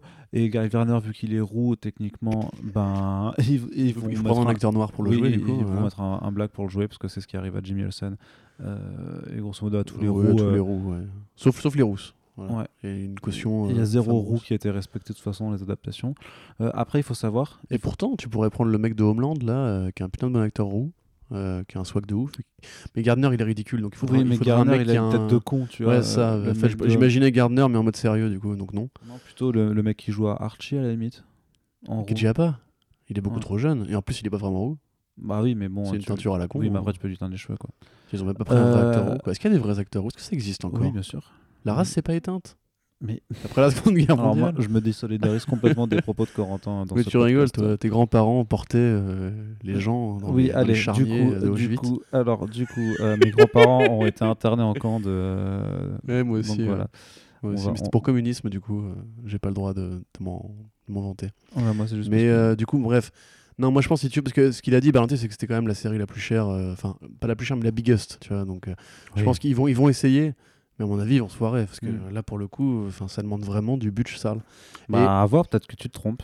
Et je lisais un papier d'ailleurs, je crois que c'était euh, Variety qui en parlait, qui disait justement qu'en fait les, Dis- les, les studios Disney, Marvel, Warner et compagnie étaient en train de nous pousser vers l'ère en fait de euh, la série télé euh, à ultra gros budget. Bah oui. Quand tu regardes Mandalorian, c'est 120 millions pour 8 épisodes, donc c'est vraiment plus de 10 millions par épisode. Mm. Euh, c'est 15 millions du coup, je crois. Ouais, c'est ça, 15 millions par épisode. Euh, la série Lord of the Rings de Amazon, pareil, ça va, ça va biffer sale. Euh, là, ils font chez Netflix avec de- DC, avec DC Télé, ils font la série Sandman. J'imagine quand même qu'ils vont devoir mettre la main à la poche parce que Sandman, c'est des concepts métaphysiques, abstraits qu'il faut rendre visuellement, c'est compliqué. Euh, et il y a un truc qu'on observe avec Netflix, c'est qu'en fait, euh, toutes ces boîtes, pour remplir leur grille de programme, s'endettent à mort en général, puisque ça coûte super cher d'alimenter une grille toutes les 2-3 semaines, avec une nouvelle série qui est ambitieuse, qui va devoir du coup jouer la concu, et du coup tout le monde a peur en fait qu'il y ait une inflation énorme des budgets à cause de tous ces projets vraiment ultra ambitieux. Moi je me demande si DC a raison d'aller là-dedans, alors que justement, l'histoire leur a prouvé qu'avec Greg- Berlanti, tu pouvais capter un, un spectatorat euh, pas très exigeant, on va dire, avec justement des intrigues amoureuses, des Freak of the Wood qui coûtent, qui coûtent pas grand-chose au final. Et ça m'étonne en fait que justement, le prendre lui pour faire une grosse série, ça me paraît un peu contre-productif, tu vois. Ce serait comme aller voir Robert Rodriguez et lui dire euh, fais-nous un, truc qui coûte cher. Tu vois, l'intérêt de ce mec-là, c'est qu'il fait des trucs qui coûtent pas cher. Et euh, voilà, je comprends pas trop, bref, mais euh, euh, voilà, j'ai vu plein de gens qui étaient excités. euh, effectivement, le temps a passé depuis Ryan Reynolds, on peut peut-être passer à autre chose. Euh, T'aurais un pronostic pour l'acteur? Aucun. Ok, Absolument bah aucun. super, génial. Moi je, Ah. dirais, moi je dirais Chris Pine. Non, mais pitié. il faut savoir que c'est quand même c'est pas la seule série, hein, parce qu'il y a deux autres séries qui ont été annoncées. Il y a une anthologie, euh, une série d'anthologie qui s'appelle Strange Adventures. Donc là, dont on sait pas trop quoi pouvoir attendre non plus, hein, au final. Ah, si, si, si, si. bah, si, au contraire, hein, puisqu'ils l'ont, euh, comme tu l'as dit, c'est une anthologie. Ils ont pris un des scénaristes de la, du reboot récent, La Twilight Zone, de Jordan Peele, pour, euh, pour être le consultant. Alors au départ, c'est un comics, bon, c'est un comics qui n'a pas vraiment de, de forme très définie, puisque c'est une anthologie, justement, en comics, qui date des années 50, qui a beaucoup évolué, qui a introduit des personnages très importants du mythos, comme Animal Man, par exemple, dans ses pages. Et en fait, c'est juste une anthologie qui parle de science-fiction. Comme, euh, par exemple, je sais pas, il y a des anthologies de comics d'horreur qui ne parlent que de zombies ou que de machin, etc. Bah là, ça parle que de science-fiction. Ça a beaucoup évolué, c'est même passé chez Vertigo à un euh, pour des récits complètement tarés avec des mecs qui avaient tête de planète et tout. Et là, en l'occurrence, ils vont faire une sorte d'Astro City, en fait. Parce qu'ils disent, c'est une anthologie où, en gros, euh, alors ils ont pas dit dans une ville, mais tu vas en fait voir des liens de croisement entre l'humain et le surhumain. Et ça va être des cautionary tales. Vous avez des histoires qui auront une morale comme la Twilight Zone, qui finit toujours par un petit, euh, un petit discours moral, genre euh, machin aurait dû se méfier, car maintenant il est dans la Twilight Zone. Et tu vois, c'est un petit peu le genre de truc là, quoi. Tu auras un narrateur qui sera probablement une figure cosmique, j'en sais rien. Enfin bref, du coup, voilà, on voit un peu euh, ce, que ça, ce que ça peut donner. En gros, ils veulent faire un Twilight Zone slash euh, Black Mirror avec les super-héros. Pourquoi pas? Il y a de très bonnes histoires qui, partent de, qui parlent de ça, justement, Astro City. C'est juste bizarre d'appeler ça Strange, Strange Adventures et d'en faire un truc d'essai comics alors qu'ils n'ont pas forcément besoin de ça. Ils vont, ça va pas promouvoir de héros particuliers. Enfin, remarque, on n'en sait rien. Ils vont prendre, ils vont pêcher dans le catalogue. Ce serait intéressant. Mm. Mais du coup, j'aurais limite préféré une série d'ILH, tu vois, genre pour faire anthologie euh, horreur bizarre Ouais. et tout, euh, qui était prévue à une époque mais qui a été abandonnée parce que, parce que voilà. Parce que, ouais. Et le dernier projet, euh, DC Super Hero High par Elizabeth Banks. J'ai mal à la gorge donc tu vas parler maintenant. Non, bah c'est juste que c'est une, pro... euh, une tentative de, de comédie, euh, de, comédie en fait avec des personnages d'ici. Euh, format d'épisode de 30 minutes, on n'a pas la durée exacte de, la saison. mais Voilà, c'est chapeauté par Elizabeth Banks, sachant que c'est pas son, son premier projet chez DC. Il y avait un truc qui s'appelle Project 13 euh, avait, dont on avait parlé en 2017, je crois, euh, qui n'a jamais vu le jour. Euh, C'était un truc très très chelou. Euh, donc voilà, l'idée c'est d'être dans un lycée avec euh, des, euh, des jeunes garçons et des jeunes filles euh, qui vont subir les affres de l'adolescence et de tout- toutes les étapes initiatiques obligatoires de l'époque lycée. Sauf que, bien entendu, ce sont de futurs super-héros, donc il y aura forcément moult gags liés à leur super-pouvoir, à leur personnalité et tout ça. Ça peut être. euh, voilà pour. euh, le truc de- de- d'avoir des versions adolescentes et lycéennes des, des super-héros ou de personnages connus, euh, c'est pas, euh, pas un truc euh, récent. Ça s'est déjà fait pas mal en BD. Il y avait un. Alors chez DC, il y avait un projet de- de- d'une série d'animation Gotham High qui avait l'air hyper stylé, qui n'a jamais vu le jour au final, mais en fait le, le- le visuel que j'ai utilisé pour l'illustration de cette news vient de ce projet-là. Donc c'est dommage que ça n'ait pas vu le jour. Euh, dans les comics, euh, euh, Little Gotham avait cet aspect un peu où on reprend des, des personnages Mhm, dans un contexte plus, plus jeune. Il y a Scholastic. Potterien. D'ailleurs, il y a l'équipe hein, de Derek Friedels et Dustin Nguyen font des livres chez Scholastic, en fait, vraiment, où là, par contre, c'est, alors ça s'appelle, je me rappelle plus du tout, mais c'est une série de, de livres illustrés comme ça qui sont très beaux, qui s'appelle, Alors, je sais plus si c'est Gotham High ou, je- sais pas, comme ça, bah, tu vas m'en trouver le T'inquiète titre. pas, Mais voilà, c'est la team de Little Gotham qui fait vraiment, par contre, euh, les, euh, les jeunes héros euh, de DC Comics dans un contexte collège, collège lycéen. Et c'est hyper bien. Study, plus... Study Hall of Justice, Ouais, c'est ça, ouais. Fort Solitude? Ouais, c'est ça. En fait, il y a plein de trucs. euh, Il y en a non, trois. Secret Hero Society. Voilà, c'est la Secret ça, Hero ouais. Society. Et c'est vraiment trop mortel. Euh. C'est que en VO, mais vraiment, c'est vraiment excellent. Et donc voilà, et du côté par exemple de Valiant, bah, on a eu Valiant High euh, qui est sorti aussi il y a quelques années. C'est sorti euh, cet été chez, Mm. chez Bliss Edition. Près de Archie, il y a Archie Ouais, aussi. bah du coup, ouais. Pour Archie, voilà, c'est un peu le concept même. Donc, euh, bon. Euh, donc voilà, c'est vraiment pas un concept euh, neuf, mais voilà, ça peut être intéressant de voir ce que, ce que Banks va, va en faire. Pareil, j'ai des, vachement des doutes un peu sur l'aspect un peu cheap de la chose, puisque le- la dernière tentative de comédie dans l'univers d'ici, c'était Powerless sur NBC. Alors certes, il n'y aura pas les mêmes budgets, tout ça, les mêmes contraintes, et malgré la présence d'Alan Tudyk, bah, c'était quand même pas, pas ouf, quoi. C'était juste un acteur. hein, Oui, mais même... parce qu'il y a un euh, acteur sympa dans une série que tu dis qu'il a fait plein de merde aussi. hein. Oui, c'est Star Wars. Rogue One, par exemple. Alors ça va. Euh, et du coup, voilà. Pour ceux qui voient pas qui est Elizabeth Banks, c'est euh, donc euh, Betty Brandt dans les Spider-Man Sam Raimi. C'est euh, la voix de Cool Tag ou Wild Style dans les Lego Movie.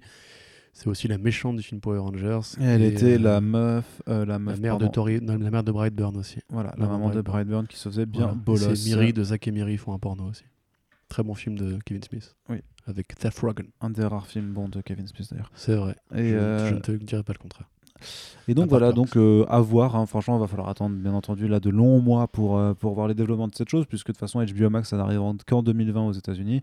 A priori, ça n'arrive en Europe qu'en 2021. Et euh, d'après les graphes que j'ai vus, c'est même pas prévu que ça aille en France.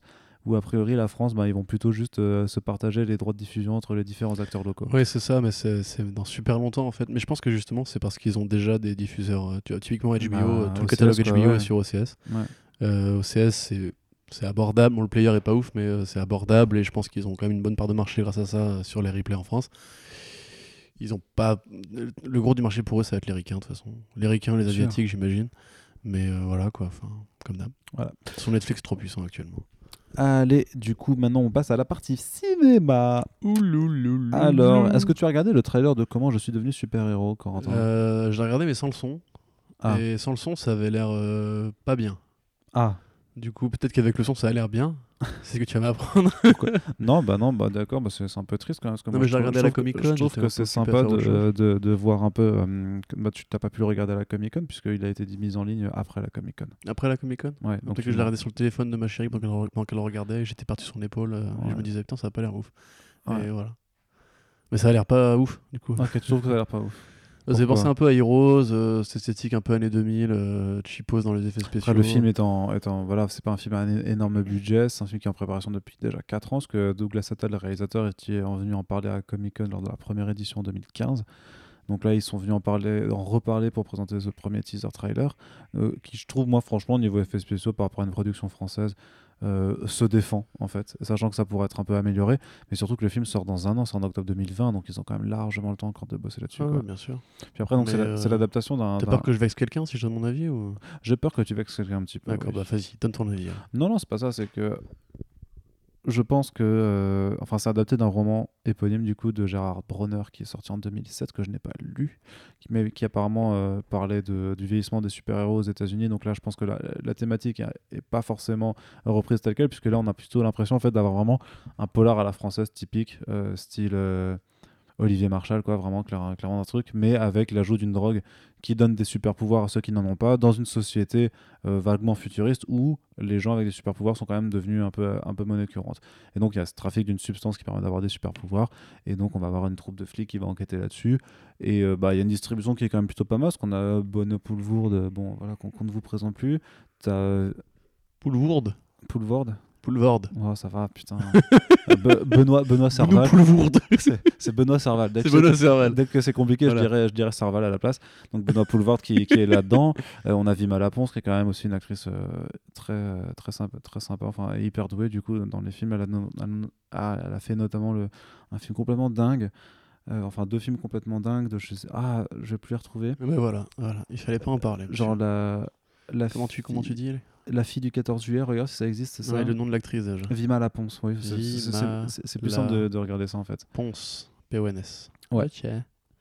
Donc, si tu peux me rechercher sa, sa filmographie. Oui, mais je suis dessus, Arnaud, t'inquiète pas, continue à parler. Je continue à parler pour meubler cet instant. Et Alors. vous savez que je sais le faire. Comme un façon- avion, je suis à vous tout de suite. Nicolas Le Floch, La fille du 14 juillet, Voilà, c'est vrai, La c'est voix ça. de la jungle, Les Voilà. garçons sauvages, excellent film de Bertrand, Mon- euh, Bertrand Bonello. Oui, c'est ça, Bertrand Bonello Passe, passe-moi ce téléphone, Non, s'il te plaît. as un, bordel Mais- Voilà, c'est ça, Bertrand Mandico, Bonello, n'importe quoi, je suis fatigué. Tiens, voilà mon téléphone. Merci.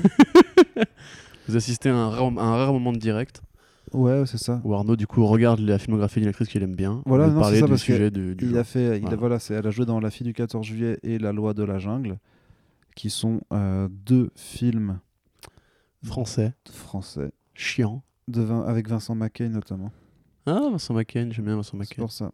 Et euh, donc c'est, euh, un, film réalisé par On se réveille, Arnaud. Antonin, Antonin Perret-Jaco. Enfin bref, voilà, c'est des Voilà, films qui sont, ça. qui sont ultra drôles, Ah oui, qui, qui, qui- sait, ça. basés sur un humour absurde. Donc voilà, moi ça me fait juste plaisir de l'avoir dans une production par là. Il y a aussi Laila Laila Bekti, euh, qu'on ne présente plus non plus, effectivement, euh, puisque elle, ça fait très longtemps qu'elle a bien percé dans, dans le cinéma français. Euh, donc, Et c'est vrai que toi, tu t'en branles du cinéma français en fait. Leila parce que- Leila Bekti, c'est Sigement Euh, non, Ah bon? Enfin j'en sais rien. je- Leila Bekti, ça me dit rien. Mais oui, enfin, je regarde pas de trucs français, moi, j'ai pas le temps en fait euh, de m'intéresser à la culture de mon pays. Euh, Elle a reçu le César du meilleur espoir féminin en 2011. mais non, je C'est l'épouse de Tahar Rahim. Ah, tout ce qui brille, je confonds, oui, pardon, je les- les Elle Mathé était dans ouais. Shaitan, putain, elle était dans. Shaitan à l'époque, elle était toute Ouais, jeune, bien quoi, sûr, bien sûr. euh, Moi, un prophète aussi, ouais, effectivement. Et non, un prophète, ouais. C'est une bonne actrice, elle. Enfin, de mémoire. Non, non, elle est vraiment. euh, ouais. Elle est très douée, donc voilà, moi ça me fait Et plaisir. elle de- aussi fait dans Il reste du, du- du jambon avec, euh, avec Ramsey. Ouais. Un très bon film, euh, à pas, à pas douter. Du coup, euh, bon, t'es content? Il Bah, est bien moi, je suis plutôt, moi je suis plutôt content de voir. Je trouve que là, bah, ça- ça- je trouve ça marrant de, parce que le polar à la française, c'est quand même un truc, un genre qu'on maîtrise bien et que moi j'apprécie euh, quand même plutôt pas mal. Et donc de voir ça avec une sauce super héros, je trouve que c'est intéressant. J'attends de voir ce que le film aura raconté. Mais vraiment le casting, euh, le casting féminin, enfin le, enfin le casting de l'ensemble du casting, il y a Swan Arlo aussi qui est, qui est dedans. Euh, je trouve que c'est des bonnes têtes. En fait, ils ont des têtes. C'est des gens qui ont des guts, des gens qui ont une personnalité et qui sont vraiment de bons acteurs et actrices. Donc je suis assez, assez curieux de voir la chose. Ouais.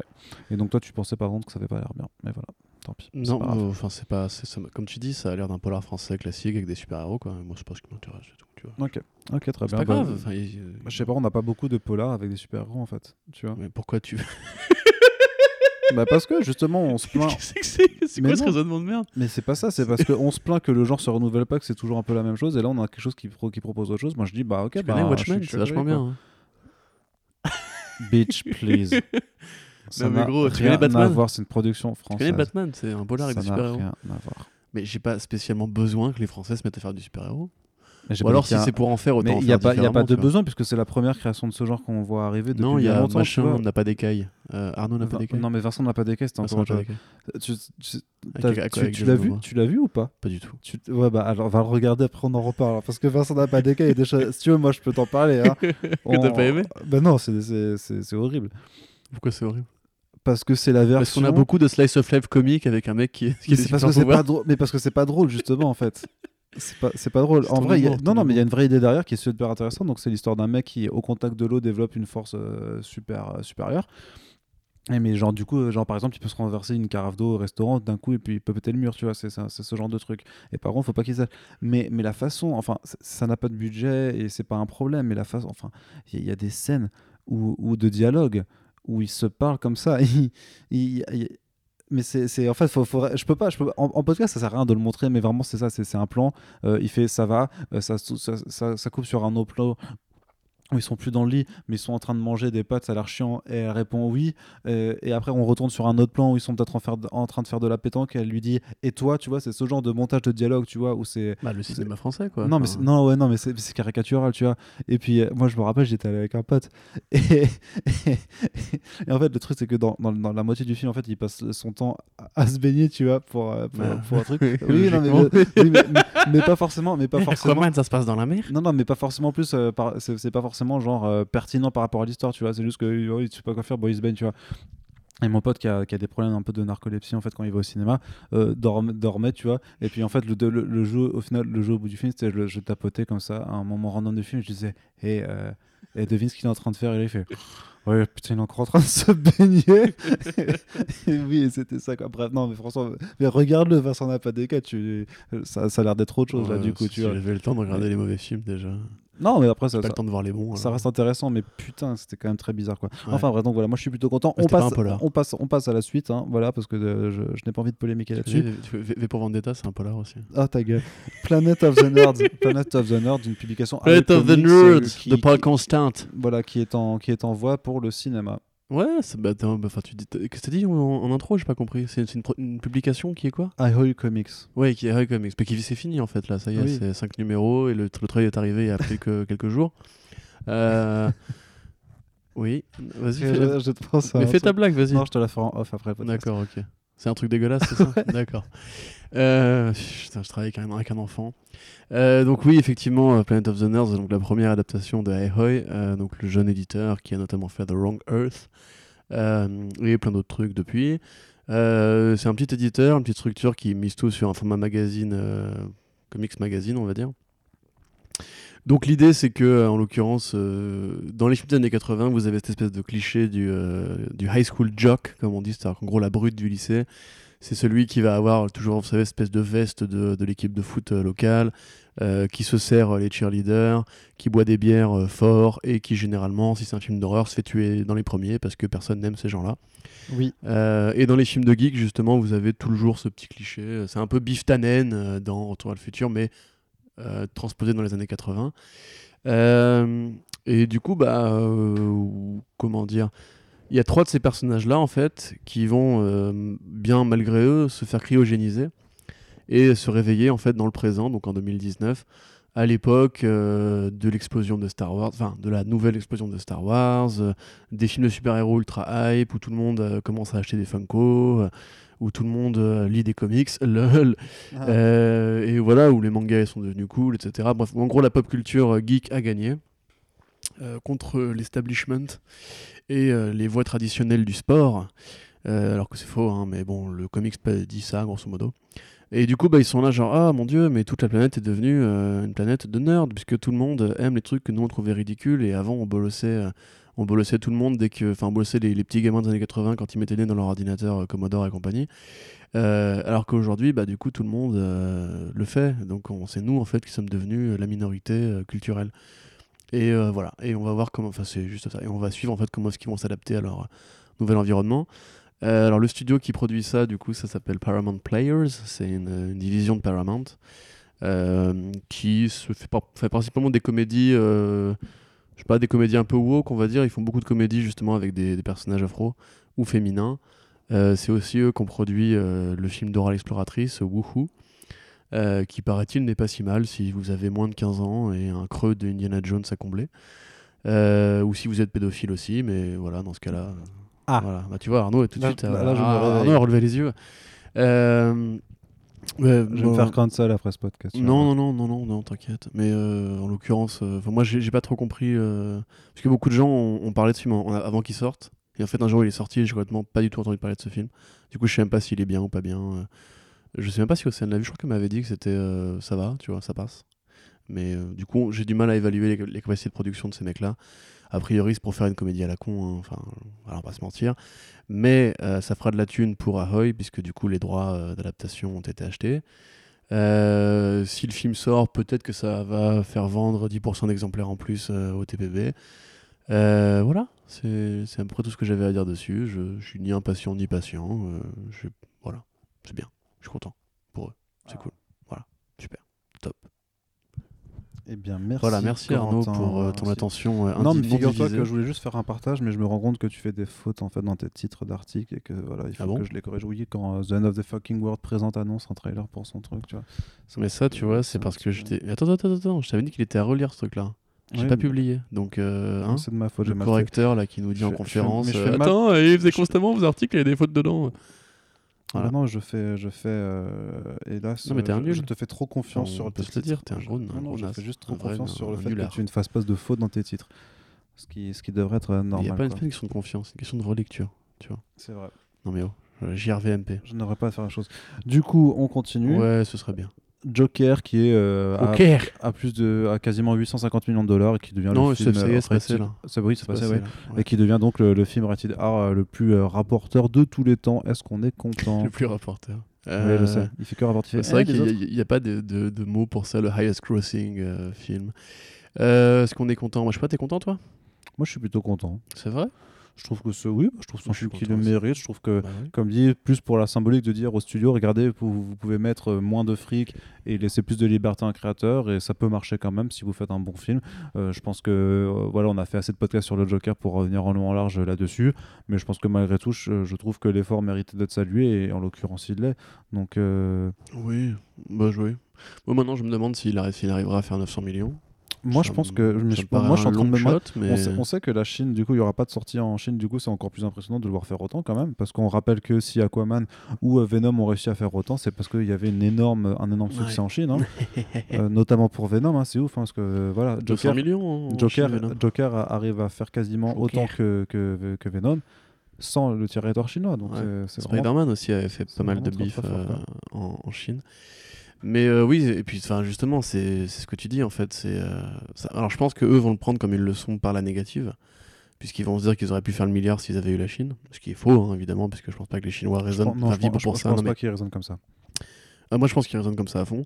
Mais euh, en l'occurrence, ça reste quand même du coup bien de cette espèce de- d'appel de, de l'Orient que tout le monde a depuis quelques années avec Aquaman, Venom, Spider-Man, etc. Des promos qui sont de plus en plus insistantes pour le public chinois. On voit qu'en fait, le, le marché peut très bien se suffire euh, à l'Europe et aux États-Unis ou en Amérique, l'Amérique du Sud euh, et en fait faire carrément bien quoi. Mhm. Du coup, euh, ça fait relativiser en fait plein de certitudes qu'avaient les studios depuis quelques années. Donc le fait qu'effectivement il fallait forcément du, du PG-13, le fait qu'il fallait forcément euh, une, comédie, le fait que la violence ça vend pas, etc., etc. Donc euh, bah, je pense que ça va, ça va gifler quelques gueules à Hollywood. Je suis content pour eux. Je suis pas content pour Warner Bros qui a pas eu confiance dans le projet et qui du coup va devoir perdre une partie des profits. Bon, c'est bien fait pour eux. hein. C'est bien fait pour eux. Je suis content pour Village, pour Village Roadshow, pour le coup, qui, a, qui va récupérer une partie des profits. Euh, et j'espère qu'on entendra parler justement des premiers effets positifs de Joker dans le courant de l'année prochaine pour voir si. euh, alors, au-delà du gimmick de refaire un film de super vilain, juste euh, de voir le Ouais, si de, Matt Reeves ouais. se passe bien, si. S'il y a effectivement d'autres films euh, hors continuité pour le DC Black qui sont annoncés, euh, à voir. Ouais. Je suis content sinon, oui, pour ça. Très bien, très bien. Bon, voilà, c'était juste ça pour un petit point. Euh, moi, je, suis, je, te, je te suis là-dessus aussi, tu vois. euh, c'est, euh, une bonne nouvelle. Voilà, grosso modo. Je pense qu'effectivement, il faudra encore à- attendre, attendre, pardon, attendre, Atteindre. Attendre euh, que, euh, que Warner fasse ses annonces effectivement pour le prochain DC Black Label. Enfin, le label DC Black, si jamais une telle chose doit exister. Mais euh, j'espère effectivement qu'il n'y aura pas de, de stade de clone. Moi, moi, ce qui m'intéresse beaucoup plus, c'est de savoir si, si en face, Marvel Studios pourrait pas se sortir les doigts du cul et propose aussi ce genre d'approche pour, par exemple, sa série Moon Knight, tu vois. Euh, Ah, ah oui, pour vois. la série. Bah, J'allais dire pour un film Knight, mais Hmm. vu, vu que je me rappelle que ça doit être, Bah, ah, C'est-à-dire doit qu'ils être fait en vont, ils série. ont quand même euh, prévu de faire Blade. Alors en film ou ouais, en bah, série, on film, sait pas euh, encore, mais ils si, vont si, c'est un film Blade, fatalement obligés de montrer du sang quand même. Bah, là, ça te Enfin, tu me diras non, parce que Sony avait dit euh, le Carnage, il n'y aura pas de sang. Ni, et ni Morbius, enfin on sait pas encore, Ouais. mais Morbius, voilà. que vous avez besoin de voir le couteau qui dans le sachant- corps pour comprendre qu'il et est sachant que Je veux dire, je question, techniquement- quoi, merde. Techniquement, en fait, tu, tu peux jouer sur l'image. hein. Il y a des petites astuces. Par exemple, euh, tu peux montrer du sang ou un truc euh, presque un petit peu gore, mais si tu mets le tout dans une ambiance où tout est rouge et où du coup le sang ne se démarque pas, c'est beaucoup moins graphique et du coup ça, ça, ça, ça passe en PG-13 a C'est compliqué priori. quand même. hein. Hein? Ça va être compliqué quand même. Bah écoute, le trailer de Bloodshot, on en parle ou pas? Ouais, mais Venom. Ah bah oui, mais T'as vu cette transition? Mais Venom, T'as il... vu cette transition? Tu dis, j'étais Matrix t'as même pas compris. Venom, il coupe des têtes. Ouais, mais c'est hors Euh, champ. Venom, je raconte, putain. Blade. Euh, Blade, oui, Blade, il Ouais. coupe des têtes. Et alors ça peut Avec se une faire. arme ça- blanche. tu sais, tu- mais tu sais qu'il y a un film dans lequel il y a une tête coupée? Un, fi- un film qui s'appelle Avengers Endgame dans lequel il y a un mec qui, s'appelle Thanos qui se fait couper la tête, hein, je te Mais rappelle. Ah, c'est pas pareil quand Ah même. bah c'est exactement Quand pareil. tu décapites un, un vampire, tu t'entends quand même à ce qu'il y a une, une, une gerbe de bah sang. là non. Oh, est-ce qu'il y a des films, est-ce qu'il y a des films de vampires PG-13 Bah bien sûr. À part Twilight. Twilight. Mais à part Twilight. Mais euh, le truc avec Arrêtez Nicolas avec. Twilight. On peut oublier. Non, c'était des zombies ça par contre. Mais Non. oui, on me dit c'était des zombies. Oui, pardon. Rien à voir. Mais tu peux faire des films. de la merde, Arnaud. Mais non, mais tu peux faire des films de zombies PG-13, donc tu peux bien sûr faire des films de vampires euh, qui sont PG-13, c'est pas un problème. c'est pas des bons films. Enfin, remarque, tu me diras, est-ce que Bah. les films Marvel sont des bons films? Oh, oh, oh. Mais Est-ce que c'est euh, vraiment ouais. du cinéma? Euh, bah, oui, Martin, oui, Martin, oui, réponds-moi. Oui, c'est oui, du cinéma, évidemment, que c'est du cinéma. Après, est-ce que- c'est du grand cinéma? Non. Est-ce que c'est du cinéma? Oui, c'est stupide comme débat. Et, et j'en veux beaucoup aux journalistes qui a posé cette question ridicule à Martin Scorsese. Sachant Euh, qu'ils ont dû backtracker depuis après, euh, ils ont, ils ont tous dû euh, faire- refaire des explications parce que ça va tellement. Non, mais voilà, ça, tellement c'est- loin. on l'a déjà dit, tu vois, c'est ridicule. Tu, as, tu vas voir un chef cuistot euh, étoilé d'un restaurant 4 étoiles, il, tu lui demandes est-ce que t'aimes McDo? Il va te répondre bah non. Tu vois, bah, c'est le principe, ça reste quand même de la bouffe. Si t'en si, t'en manges, bah, tu Bref, te nourris, voilà, c'est le principe. Bref. Donc voilà, mais ce trailer de Bloodshot du coup. Parce que pour Euh, moi, c'est ah la oui, on a- question. on, on a shifté du coup, ça y est. Bah, c'est- oui, Ok. je dis que je t'ai fait une super transition parce que je Mais te- tu connais mieux Bloodshot que moi. Mais c'est pas ça, mais moi je te demande de me dire, de, de commenter ce que t'as vu. Mais j'ai vu de la merde. c'est ou c'est une série B. Non, si. Il y a un jeu avec la musique, le rewind temporel. euh, ça fait très hardcore Henry mélangé à un jour sans fin. Ou... Pas Un spécifiquement un jour jour sans sans fin. euh, hein Un jour sans fin, pas un genre sans fin. j'ai, pas, j'ai dit un jour sans fin Ouais. Ok, attends pour moi. Un jour sans fin, pas spécifiquement, parce que Il y a aussi euh, Run a- la Run, là, cours la du- cour, tu vois. ce serait plus du source code, puisque le mec prend conscience de sa Mm. réalité et essaie de s'évader. Ou, ou alors encore avant cours le la cour, du coup. J'ai pas vu ça. Très excellent film allemand, du coup, euh, qui est excellent. non, mais vraiment. Avec. Ouais, c'est je vraiment, te crois, c'est je te vraiment le, le- le principe de la de, du. C'est juste qui- ton, qui- émerveillement d'un coup, genre excellent film allemand. Mais parce que je me rappelle qu'on- parce qu'on l'a regardé en cours d'allemand et que c'est le seul truc bien de mes cours d'allemand que j'ai retenu quoi. C'est qu'on avait vu un on bon avait film. vu Goodbye Lénine. Bah, oui, bah, aussi, ouais. non, c'était aussi j'ai beaucoup aimé aussi ça. Ouais, ouais. Et puis le dictateur, euh, étonnamment. Mais euh, parce qu'on faisait aussi des cours d'histoire allemande, donc euh, Ouais. voilà. De toute façon, tout le monde a vu le dictateur au collège ou au lycée. Donc, ouais, enfin, tu vois, je, pff, la photo orange et bleu, Guy Pierce qui vient encore mouiller dans une connerie comme ça, le pauvre, bordel, le, quelqu'un, s'il vous plaît, intervenez, quoi, pauvre Guy Pierce. Et surtout, moi, ce que je te dis, ce que je trouve vraiment gênant, c'est d'une bon, d'une part, c'est que le look iconique de Bloodshot est pas là. C'est-à-dire que Vin Diesel est juste Vin Diesel. Il a, il a pas la peau euh, euh, pâle. C'est pas qu'il a pas blanche. hein, C'est pas qu'il a la un peau scandale. pâle de, de ce truc et qu'il a pas le, le cercle rouge sur la poitrine. Alors, on a vu une Il est même pas figurine. torse nu On a vu une figurine, il est pas torse nu effectivement. Alors on a vu une figurine qui le montre avec un look plus euh, plus comic bookien, mais j'imagine du coup ce sera dans les dernières minutes du film, tu vois, pour, c'est- pour l'acte final. con, Bah enfin. oui, mais c'est toujours le principe du film d'origin story où il n'y a pas de costume avant la moitié, voire la fin du film, quoi. Oui, mais ça, c'est déjà ça, c'est complètement con. Et en l'occurrence, Bah Bloodshot, ça emprunte à quoi. Robocop, ça emprunte à des trucs où justement le mec se fait buter, il se réveille dans un corps bionique, il a son corps bionique, il doit apprendre à vivre avec, c'est l'identité, c'est la vie après la mort par le robot, etc.